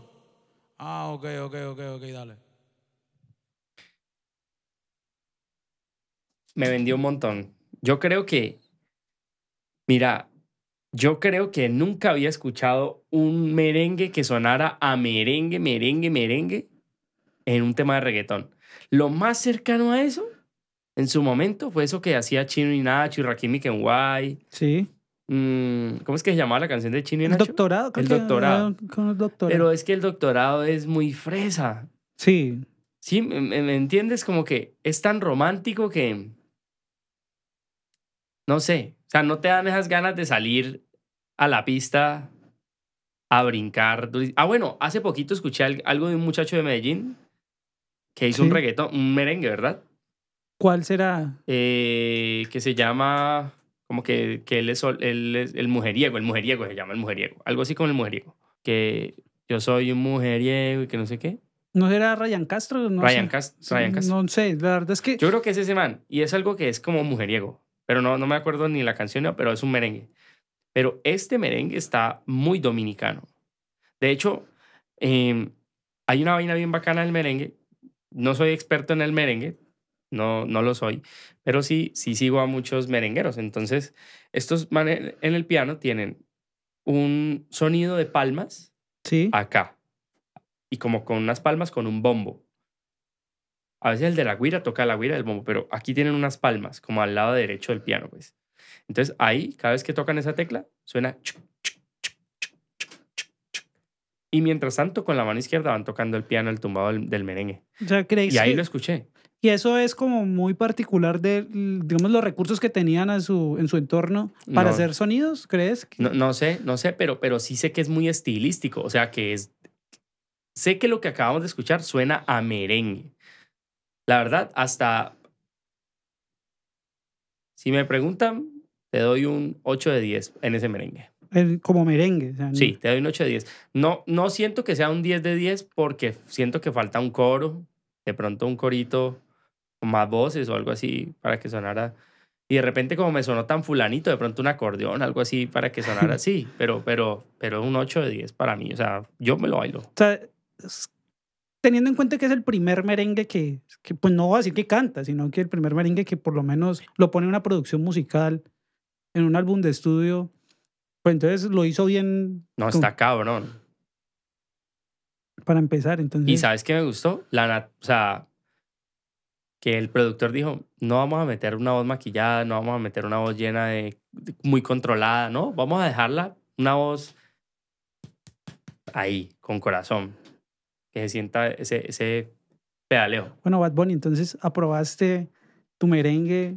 No, yo no soy nadie, pero... pero Pues Pero por lo menos en este estudio, por lo menos en este estudio, Ah, eh, en este estudio, sí, lo sí. probó. Sí, en este estudio probó ese merengue. Bueno, vamos con otro que es eh, otra canción que se llama, eh, esta se llama Un ratito. ¿Cuánto llevamos? ¿Cuánto, ¿Cuánto llevamos en nuestro podcast de hoy? No, no sé, güey. Este va a estar largo. Dos horas, 20, dos horas 24 minutos llevamos. ¿Llevamos todo eso? Sí. Uf, más dicho, llevamos un resto. Bueno, ahí vemos qué, qué editamos, qué, qué dejamos y qué quitamos. Porque, bueno, al principio de pronto no empezamos con la energía. Yo creo, yo creo que, yo creo que, que, yo creo que este capítulo tiene que ser así. Bueno, está bien. Está buenísimo. Bueno, entonces voy a poner una canción que se llama Un ratito. Eh, te cuento un poco lo que, ves- pues, lo que vi de la canción. Y es que, eh, digamos ¿Estás, que... de, estás de acuerdo en que, en, en que nos vayamos hasta dos horas 30, dos horas 35 más o menos y hagamos segunda parte del episodio? Sí, está bien. Sí. Sí, está bien. Entonces lo que te iba a decir era que esta canción entonces eh, fue muy creativo de parte de él o de su grupo, Ujú. pues liderado por él. Y fue que fue un preview que lanzó obviamente antes de, de, de poner al mercado su álbum. Sí. Entonces en este preview el hombre tiene un Bugatti Chiron. Es un carro, pues un, un superauto. Sí. Entonces, bueno, o sea, es como en Puerto Rico es muy cono- reconocido por su, por su carro. Obviamente un carro de esos no pasa desapercibido. Y se sabe que pues hay pocas personas que lo tienen, más en una isla tan pequeña como Puerto Rico. Bueno, en O sea, Colombia Bad Bunny es el único que tiene un Bugatti en Puerto Rico. no sé si sea el único, creo que Anuel también tiene uno, pero no sé si lo tenga en Puerto Rico. Ya. Eh, o sea, Bad Bunny sí lo tiene en Puerto Rico. Bad Bunny lo transporta en avión de Estados Unidos a Puerto Rico. Su Bugatti. Su Bugatti, sí. Dice, creo que en una entrevista, es que tiene más millas, que kilómetros, millas de vuelo que kilómetros recorridos. Entonces, eh, Ah, no, no, weón. Eso es... entonces sí, o sea, lo que, Rich lo que hace es que, eh, digamos que él dice que, pues, que por esa misma razón le queda difícil salir en ese carro en Puerto Rico. Porque, ¿Se lo roban, güey? No, no tanto es que lo Es roben, que, es que lo marica, ¿quién, reconoce. se, quién se encarta en un Bugatti? No, nadie va a robar no, un Bugatti. Nadie va a robar un Bugatti, definitivamente. Creo que un carro que no debería pagar seguro por robos, ¿no? O sea, ¿quién? O sea, el que, el que tenga un El que, Bugatti el que ya no, sa- el que se robe un Bugatti. ¿Cuál es el...? Listo. Ya te lo robaste. Ya te robaste el Bugatti. tenemos ya, un problema. ya bajaste al man del carro y lo dejaste en la calle. Ya, te- ya estás... Primero que todo, ¿sabes conducir un Bugatti? Vamos a suponer que sabes conducir un Bugatti. ¿Y ahora ¿Dónde meto el carro? qué vas a hacer con un Bugatti? ¿Qué vas a hacer con un carro que, que, solo, que solo lo tiene una persona? No, es muy Es un suicidio. Sí, muy Nadie va a robar ese carro. Entonces, bueno, él, él lo que decía es que, bueno, que, que, bueno, Te retamos a venir a Colombia. en Bugatti. En Bugatti, Bad Bunny. Y que, pues, que no lo utilizaba realmente. Es lo que ha dicho en muchas entrevistas, que casi no lo utiliza. Bueno, yo no sé quién tiene un Bugatti y no lo utiliza, pero bueno, él. ¿Qué sucede? Que eh, la forma en que... Uy, pero acabaste de tocar un tema súper interesante. Y es la, la, la relatividad, haciendo un paréntesis, la relatividad de los lujos. Claro.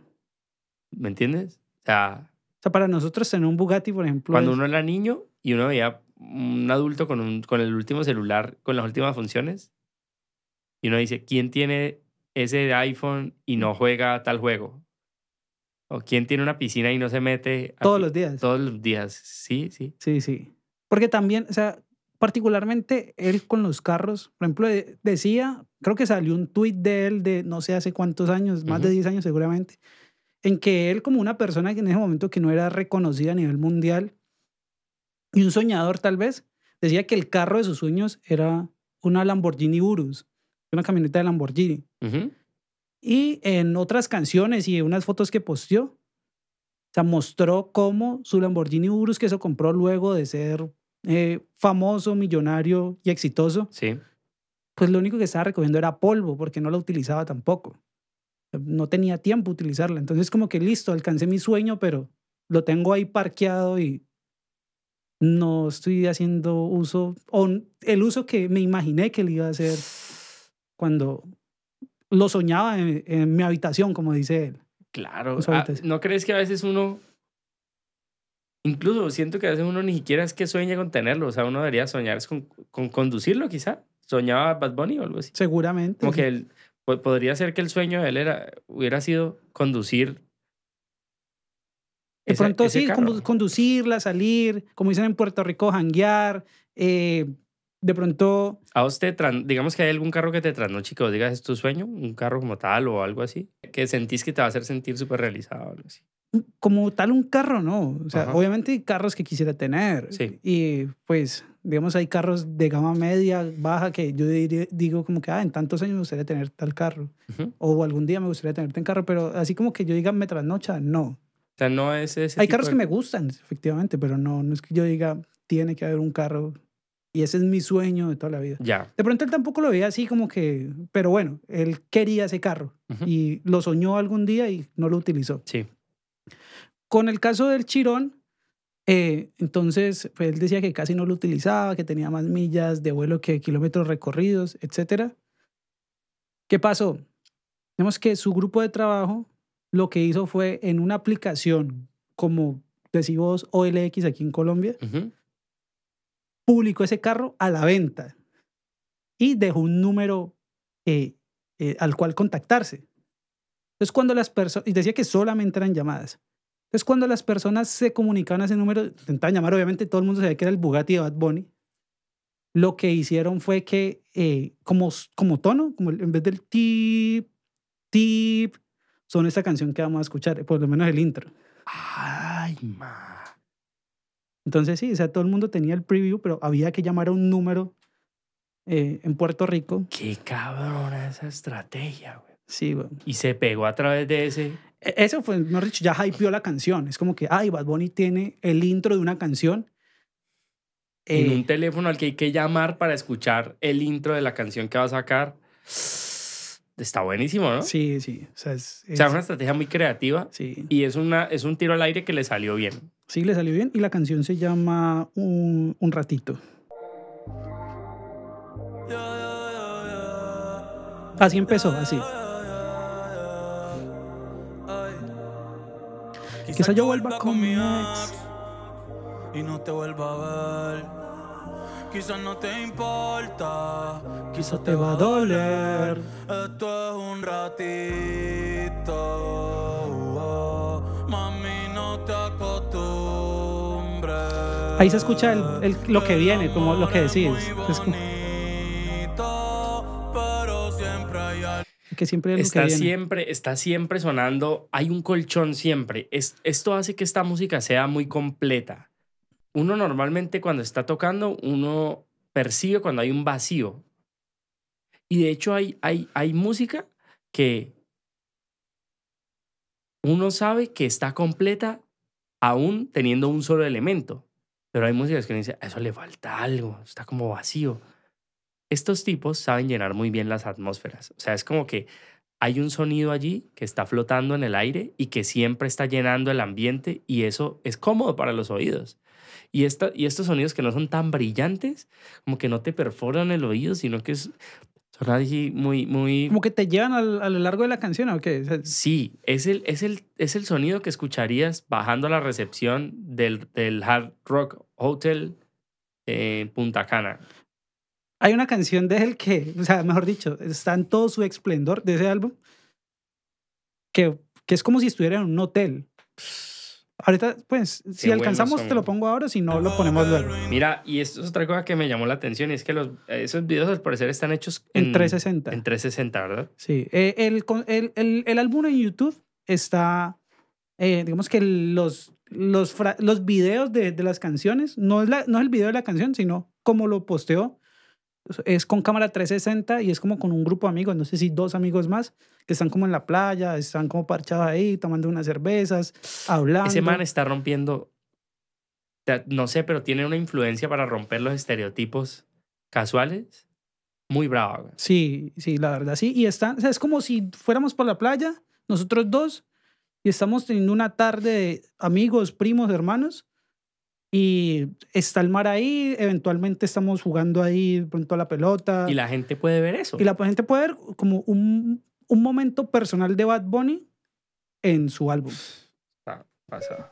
Seguimos escuchando. Mami, no te acostumbres. Qué buen, qué buen. Mira, está, está muy flotando ahí, ¿no?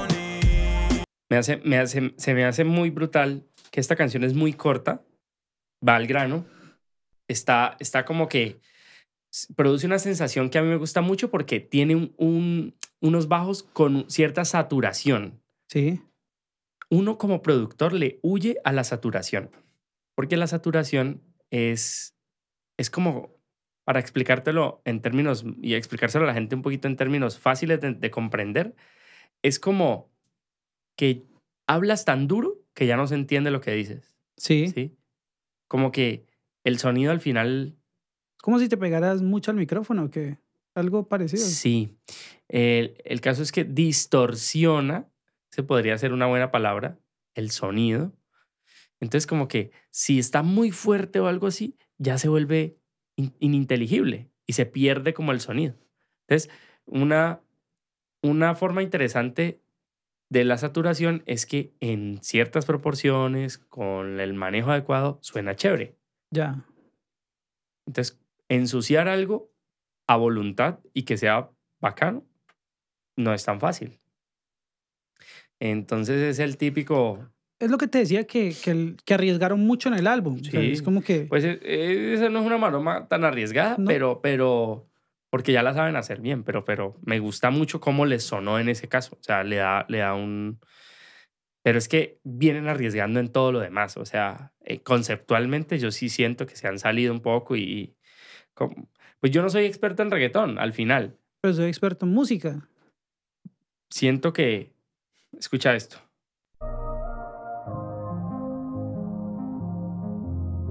Y ahí Sí tiene el efecto sí de sentí- tin, sí sentí a la derecha y a la izquierda. Sí, sí, sí. Se siente, se siente a la derecha y a la izquierda.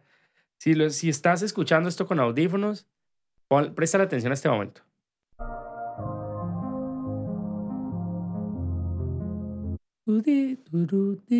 A tu derecha, a tu oído. en- a mí me está llegando en mi oído derecho. Sí, sí, también. Y el, y el más grave como al oído izquierdo. Izquierda. Y ahí, la mocha. Eso es otra cosa bien, bien, bien. Son pequeños detalles, ¿no? Y es que a veces uno como productor lo que hace es dejar morir la onda, pero dejar que se muera con el tiempo, que quede un pequeño eco. Cortar de totazo es arriesgado y puede no sonar bien. Y le sonó bien. Eh, pero eso también se ha visto en otros géneros, ¿no? Por ejemplo, llegar a tu caída, cortas al inicio, ¿no? Oh, Pero so- o sea, eso, eso pegó. Eso, eso- absurdo. eh. Ya, ya vos sabes cuál es la historia con, que tengo con esa canción. Sí, sí. Y, y, y así se pegó. Y así se pegó. Y viene con ese fade in. Es como que se va abriendo, se va abriendo, se va abriendo. Y uno no sabe qué pasó en el inicio. Y así se Hmm. pegó la canción. Pero entonces eso les hace ruido a los puristas de la música, ¿crees? Obvio. Claro. Y ahí está una, una, muestra, una muestra clara de que querer deshumanizar la, el arte, pues hace que, que, que naturalmente no suenen tan bien las cosas. O sea, los errores son muy bacanos. Esta semana hice un video para, para, un, para un concierto y dejé unas tomas que estaban muy malas. O sea, yo lo reconozco. Pero yo lo publiqué y después de que lo publiqué hice, hice recuento. Alguna vez, y le agradezco este tip a, a Roberto, que me parece que es un man muy bacano, y, y el libro que me, que me prestaste, que de hecho ahí te lo tengo, ¿No te lo leíste? Sí, ya me lo leí dos veces. Que me parece que los tips son muy buenos. Eh, es especialmente hay un, hay un tip muy bacano de que cuando publiques una creación artística, si al menos no hay 10 cosas que hubieras podido mejorar de esa creación, de esa obra, de esa canción, de ese libro, de esa película, si no hay al menos 10 cosas que hubieras podido hacer mejor y que tú las cuentes y las puedas escribir, ya lo lanzaste muy tarde. Ya. Entonces, uno a veces hace el video, lo pasas por el filtro 1, entonces corriges y ya está listo y dices, no, pero es que voy a hacerle otra vez esta corrección a, esta, a este detallito del ojo del protagonista. que solamente lo Que percibe. uno solo lo percibe uno. Solo Sí. un. Sí, por ejemplo, esa parte de, de que cortó la canción que acabamos de escuchar un ratito. La verdad, he escuchado la canción muchas veces y no me había fijado en eso. Entonces, son detalles que al final uno dice, si ya te demoraste mucho en lanzarlo, se murió. Claro. Se te murió eso en el baúl. Ayer, ayer estaba escuchando, hace unos meses hicimos un podcast para una empresa muy grande de cannabis. Sí. Y verdad que uno no puede decir cannabis en... Bueno, y cortamos, ah, colocamos el pi. bueno, hice, hice un podcast muy, muy bacano para una empresa muy grande y ellos se han demorado mucho en sacarlo. No lo han liberado. La actualidad ha cambiado, han pasado cosas, han sucedido todo tipo de, de- de- de situaciones y uno dice, ya, o sea, sáquenlo ya. No se demoren más, no esperen, no esperen Y el, A que- a el sea podcast es atemporal. Por, y el, eh, sí, el podcast es atemporal, pero, pero como uno todos los días es una versión diferente de uno mismo, entonces, por ejemplo, hay canciones que yo hoy grabé hace cinco años y de pronto no me atrevo a sacarlas porque digo, uy, no, no soné qué, como qué quería. pena, sí. Mientras que si lo liberas hoy y ya el dueño es internet, lo único que puedes hacer en un futuro es echar para adelante y mejorar. O mostrar tu progreso, ¿no? O exactamente. Mostrar tu progreso, creo, y creo que esa es una de las mejores cosas y las cosas que más inspira a otros y te humaniza frente a las otras personas. Es como decir, tal artista tuvo un proceso. Sí. Y qué brutal Y a la gente le gusta ver eso saber también. que hay un proceso detrás de crecimiento, de evolución. Bueno, ponemos otra canción. Sí, con esta vamos a acabar pues para que la gente... Bueno, eh, digamos como que te gustaría escuchar algo como, como qué. O sea, como... Sorpréndeme. O sea, pero algo Detesto esa expresión, pero sorpréndeme. te sorprendo.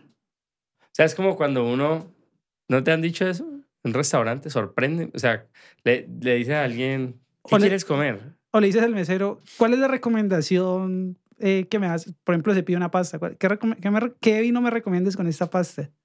Estamos esperando uno, pues que, Ajá, que le digan algo. que le digan algo y que realmente vaya acorde. Ujú. Porque, bueno, ¿no crees que es como de, de alguna forma, como no querer asumir una responsabilidad en la cual Claro, uno, claro, uno puede weón, es- decir, es- la cagué? Es, es, es, es horrible para las dos partes. Bueno, pa- pa- más que todo para la parte a la que responsabilizan.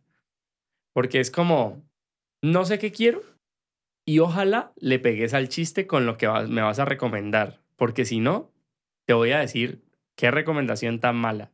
Y, y no solamente a la recomendación, sino que de una calificada el restaurante, calificas todo. O O sea, y es como que, uff. sea, estás dejando eh, la experiencia en manos de otra en persona. manos de otra persona. Claro, pues si estás viendo que el tipo es... Hay gente que tiene, que tiene la información y te dice, mira, Sí, sí. Hay gente que le toca improvisar. yo sé, yo sé de lo que te estoy hablando. Entonces, vamos a escuchar esto, vamos a comer esto. Y aún así, estando con un conocedor, no garantiza 100% que vos Sí, te sí, sientas satisfecho. Bueno, te voy a poner una canción que de alguna forma es como. De, algún, de alguna forma, la canción en todo no es así, pero de una parte que es protesta, que es un tema protesta, música protesta, ¿Ok? eh, específicamente para la Isla del Encanto de Puerto Rico. De Puerto Rico. Déjennos por acá comentarios, díganos em, invitados que quieran ver en Trivium. Igual de esto va a salir una segunda parte. Fue que, Por supuesto que sí. Sí, bueno, si nos lo piden también haríamos la Y segunda. así no nos la pidan por el futuro Entonces, la y la canción, memoria. la canción se llama El Apagón. ¿Quieres que te la explique al- o sea, algunas cosas Claro. antes? Entonces, la canción se llama El Apagón. Y resulta que a raíz de un huracán en Puerto Rico, creo que fue Katrina, si no Sí. estoy mal, pues Puerto Rico eh, ha tenido problemas de en suministro de energía. Entonces, es muy común, eh, las personas que han ido a Puerto Rico últimamente no lo podrán confirmar o desmentir, eh, que se vaya la energía en Puerto Rico todo el tiempo. Nos pasa aquí también en Colombia un montón. En, en, En algunas zonas partes. más que en otras, pero también pasa. Sí, claro. Y no necesariamente es por temas de huracanes, pero pues, eso es otro tema. Son, son huracanes con corbata. Sí, bueno, eso lo podríamos hablar. Entonces, eh, la canción, pues, eh, digamos que toca ese tema del de la energía de Puerto Rico y lo hace a través de una electrónica, que es como la, la, la como... Energía. Energía, estás hablando de energía. Electricidad. ¿no? Lo, lo, lo, lo hablas a través de una electrónica. Ujú. Adicional de eso, pues también eh, dentro de la canción mencionan algunas cosas, algunas cosas buenas de Puerto Rico, porque me imagino, no conozco Puerto Rico, pero debe tener muchísimas cosas buenas. Ajá. Y termina, digamos que la otra parte de la, de la canción, de la protesta en la canción, es que Puerto Rico creo que es la colonia más vieja del mundo. Es decir, Ajá. Entonces, está en un Es estatus colonia de Estados Unidos. Estados Unidos, Estados Unidos- americana. Sí, pues. entonces está en, está en un estatus en que no es un país independiente, No, no, pueden es- poner su presidente. tiene gobernador, creo, Ah, ok. y ha tenido pues algunos inconvenientes. Entonces tiene gobernador como lo tendría cualquier otro estado de Estados Unidos. Sí. Y tendrá alcaldes, supongo también, y bueno, tendrá su sistema político, estará regido igual que el norteamericano, que bueno, que el estadounidense es- más específicamente. Pero no es país libre, no es un país independiente más bien, Sí. pero tampoco hace parte de un estado de Estados Unidos. Ok. Entonces, algunas normas, o sea, es como que está en una zona gris. Entonces, Ok. eso les impide de alguna forma Tomar acción. tomar acciones y tomar decisiones, o bueno, o, o por lo menos me guío con el referente americano. güey. No, y si las toman, es probable que hayan represalias porque sabemos cómo funciona el tema. Entonces, están en, unas- en un punto incómodo pues, para, para Ujú. todos, porque no son de allá, pero tampoco son de acá. ok. Y eh, digamos que ha surgido un movimiento en Puerto Rico que no sé si decirle independentista porque pues no es como que se vayan a independizar o no sé, del todo, por, por la misma estatus en el que están. Que es como que, pues lo de Puerto Rico es lo de Puerto Rico. O sea, lo de. Puerto Rico no quiero que sea de los gringos, bueno, de los, de los Sí. estadounidenses. Entonces, esa parte la toca en la última parte de la canción. Ok. Con mucho cariño para todos ustedes. Ah, bueno, también se me olvidó que esos, son- esos tambores creo que también son puertorriqueños. Espérate, esa voz, esa voz, ¿la escuchaste? Sí, con mucho cariño para usted. Esa voz se me pareció. Los tambores del inicio creo que son tambores de la música, pues, cultural puertorriqueña. Bueno, algún boricua nos también nos Sí, pero, pero. El- la voz del, del inicio, decías, ¿la reconociste? Sí, sí. Esa voz es la de Ismael Rivera. güey. Estoy seguro del. del, del- ¿De Maelo? Sí, Con mucho cariño para todos ustedes. claro, claro. Escúchenla, escuchémosla otra vez. Alguien que me diga si le parece a la voz de Ismael Rivera. Con mucho cariño para todos ustedes. Claro. El Nazareno, señor Sereno. Mm, pa pa para para pa pa pa pa pa pa Es- Eso es pa. las ventajas de tener un músico Claro, interpretando claro que sí. la- el álbum de Bad Bunny. Vas a ver también los matices y los subidas y bajadas. Puerto de- Rico. O sea, también es importante aquí Ajá. decir que el tema, pues, si bien se centra en Puerto Rico, también hay unas referencias de que eh, ser latinoamericano, no sé si lo has notado, ha, digamos, ha tomado moda. O sea, Ya. eh, ha tenido- Ser latino, se ser ha latino, hablar español, tener, pues, como, más que el español. Ya nos tocaba, weón, ya nos no, tocaba. era- ya, ya era el turno de nosotros. Ya era justo. que los gringos hablen español, ¿no? Pues, pues claro, porque yo siento que sí, sí hemos endiosado durante muchos años culturas extranjeras. Pues, y fíjate que, bueno, ya continuamos con el tema, pero en la mañana venía escuchando el halftime show de Shakira y, y J-Lo, que fue el Super Bowl 54, creo que fue. sí. O sea, me llamó mucho la atención cómo Shakira inició el concierto, el, el, el show, que fue, hola Miami, o sea, saludar en español en un, en un evento que es insignia norteamericana. Peque- pequeños gestos Sí, que, que están marcando unas pautas. entonces es como que, sea, estoy seguro que a un gran porcentaje de los gringos uno les dice hola y ellos saben que es que están hablando español, o sea, que es, es hi pues en español. Ok. O sea, se, se ha, se ha popularizado el español y ser latino. Y es algo yo, de lo cual yo estoy muy orgulloso, la verdad. Me, Siento, siento que hay cosas de ser latino que no me hacen sentir orgulloso, Sí, sí, sí. pero hay otras que definitivamente sí. sí, sí. Entonces, Son sí. más las que sí. Ca- la canción también habla como de lo, de lo que se ha eh, popularizado ser latino. Aparte, ah, pues, no, pero pues el tema central es Puerto Rico. Ok. P fucking R. Ey, tierra de Maelo y Teo Calderón y de Barea. Dum, ding, ding. Mira que estos dos sonidos del dum, ding, dum, ding, dum, ding, es exactamente el intervalo que tienen las congas. O sea, la, la afinación que normalmente tienen las congas o los timbales. Eso suena como un timbal como muy modificado. Parece un timbal sinfónico inclusive. que fue campeón. O puede ser un pandero. Porque en, la, en Puerto Rico hay unos panderos para tocar la plena. Puede ser los panderos de la plena Sí. modificado. Mira que en la canción hablaron de Maelo y están hablando como de otras. Barea, creo que es un, un, un beisbolista. A ver. Estamos cogiendo todos los hoyos en la Rubicon. Fucking R. Bacano esa referencia. Cogiendo todos los hoyos en la Rubicon. Sí, me imagino que. Metiéndose des- por la destapada. Sí, O sea, debe ser un- una, una, calle, calle que, que se está muy- muy llevada. que está que, que no, que no es ajeno a Colombia. Exacto. Y van, pero sin, sin freno. tierra de Maelo y Teo Calderón y de Barea, el que fue campeón. Primero que Lebron. Mm, dita sea, otro apagón. Vamos para los bleachers. Está buenísimo. Me gusta, me gusta que haga la referencia entre el papá de la generación antigua y el, y el papá de la nueva generación, porque al final Tego también tuvo una influencia gigante. Sí, y ahí exactamente habló de Maelo, habló de Tego y hizo una referencia, e hizo una referencia ahí que Barea, creo que fue un Fue basquetbolista. primero que LeBron James. Fue primero que LeBron James. es como que. Tranquilos, tranquilos sí. que aquí también hay. Sí, sí. Y, y hay mucho talento puertorriqueño que, que, es- que del que después se enorgullecen los, los, los, los norteamericanos, pero al Sí. final son puertorriqueños, son boricuas. Esto es un mantra, o sea, esto, esto que viene ahí es, es como que ese, ese, yo no sé si llamarle un leitmotiv, pero ese ritmo tan repetitivo del dum din, dum din, dum din, dum din. Eso es lo que hace muchas veces el bajo en la salsa, en el son. Ya. mm, pero entonces eso es como mm. la base de la mm. salsa. Mm. Entonces, una.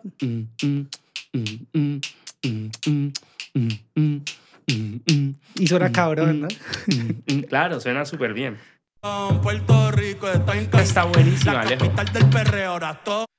Eso que metieron ahí, esos palos, eso sí suena muy folclore. O sea, eso suena.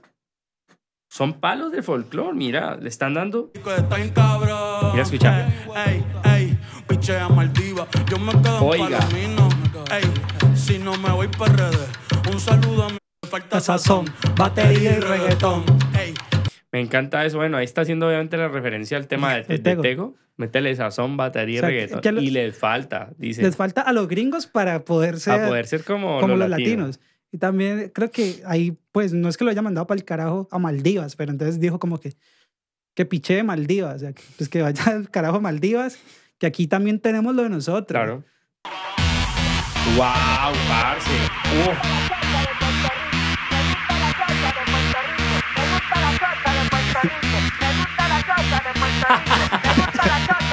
No voy a hacer comentarios de lo, de lo literario, pero sí está brutal esa, esa guitarra. Es exactamente una guitarra mm, similar, muy parecida, casi igual a la de. Gang, gang, gang, gang, gang, gang, gang, gang, gang, gang, sí, sí. gang. I got a feeling. Escucha, escucha lo que hace la guitarra, rítmicamente.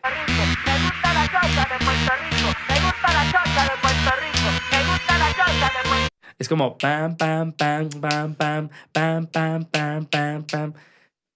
Implícita está la clave. Sí. Lo que pasa es que ¿La están desplazan uno, guitarra? pero la hacen en la guitarra. Pam, pam, pam, pam, pam, pam, Pam, ah, sí, ¿verdad, no? De salsa, ¿no? La clave, mi gente. La Y clave. bueno, y le gustan las mujeres de Puerto Rico.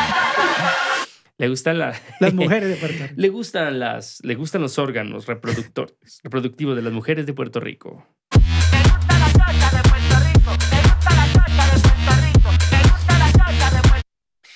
Dice, vamos a tener que escuchar esa frase todo de aquí para arriba, ¿cierto? Eh, alguna, bueno, ahorita para.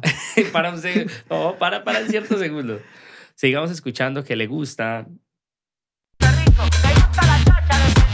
Y esto puede ser irreverente, puede ser, al fin puede ser para nosotros los latinos, no el motivo como decir, ah, qué, buen, qué, qué buena letra, pero es que en el rap, en el rap americano, también se dicen muchas cosas muy bravas Sí. que nosotros no las entendemos, pero las repetimos. Sí, y, y aquí en Colombia, o sea, es muy normal también escuchar, bueno, de pronto no esa palabra, pero sí. Cámbialo por, voy a decir la palabra, me gusta la chucha de Puerto Rico por, me gustan los culos de, de o sea, aquí de- se dice. Sí, sí, claro. Sí. Se dice. En todo lado, en todo lado hay un lenguaje callejero. En todo lado sucede. Y ahí ya le metieron el beat, el beat. O sea, mira, esto está muy bacano. Escucha esto. 1.30. 1.40. En el minuto 1.40 acaba de entrar por fin el beat. El tan esperado beat en una electrónica.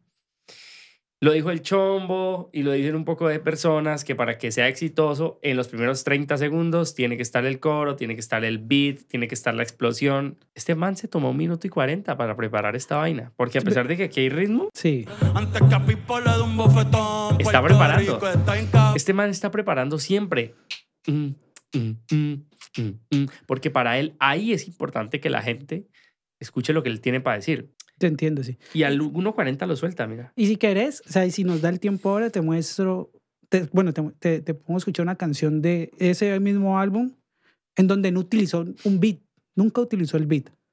Uy, ese es un gancho para el próximo capítulo, para que la gente no se pierda el análisis. Es que tengo hambre, quiero que comamos hamburguesa. Seguimos. Wow. Ahí está como en el party ya. ya Eso está, eso está pensado. Eso, eso, eso, eso hace que la gente se aproveche brutal y lo su- se, se, se monte en una ola de popularidad. Porque imagínate, todo el mundo va a poner la canción y entonces hoy vamos a gritar. Eh, y Palmira está bien cabrón, y México lindo está bien cabrón, Nueva York está bien cabrón. donde quiera que suene esa canción, la van a aprovechar para eso. Está brutal, está súper bien. Todas las canciones que tengan un coro así, como Vivir mi vida de Marc Anthony, que es como, Voy a todo el mundo la canta y la grita. Todo el mundo lo identifica. Todo el mundo se identifica.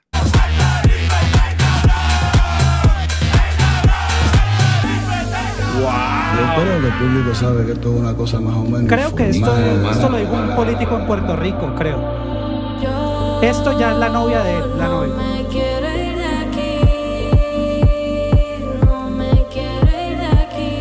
Que se vayan Compadre, eso está muy bien producido. Está, está muy bien hecho. Jairon, tenés razón, tenías razón. Un saludo para Jairon.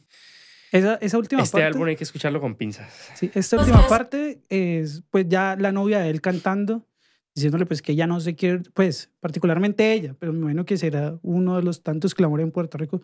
Dice como que yo no me quiero ir de aquí, eh, que se vayan ellos, Ya. haciendo referencia como a los gringos. Ok. Ahí al parecer hubo una modulación, pero se siente un cambio, se siente otra cosa. Y ese cambio me gusta mucho, como que se siente un cambio. Pero quedan apenas 15 segundos de canción. Vamos a terminar de escucharla para terminar de decir. Esta es mi tierra. Esta soy yo. Esta es mi playa. Este es mi sol. Esta es mi tierra. Esta soy yo.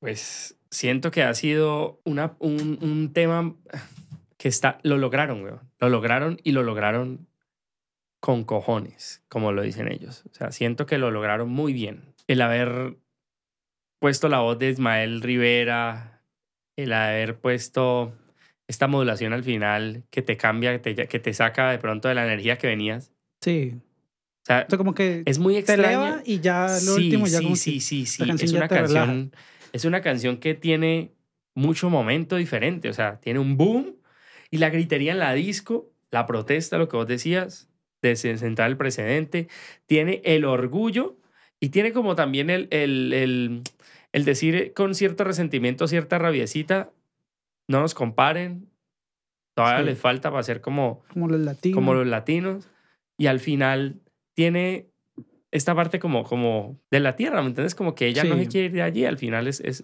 eso me parece bacano, como que exponer desde, desde muchas perspectivas esa, ese sensa- esa sensación de amor por el lugar donde uno vive, que es como lo defiendo con las uñas, pero hablo con amor también y asumen todos los roles. Me parece sí. que está bien, o sea, está muy bien pensada y musicalmente está muy bien lograda. O sea, lo hicieron muy bien. Sí, sí, la, la verdad.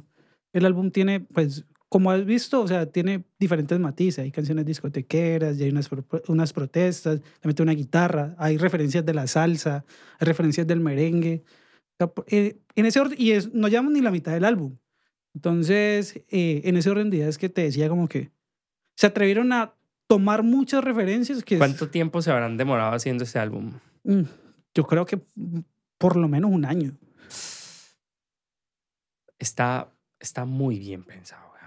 La verdad es que me sorprende gratamente que, que, que este pelado esté haciendo estas, estas vainas. Sí, sí. ¿Cuántos años tiene Bad Bunny? Creo que tiene como 28 años, algo así. Está súper joven.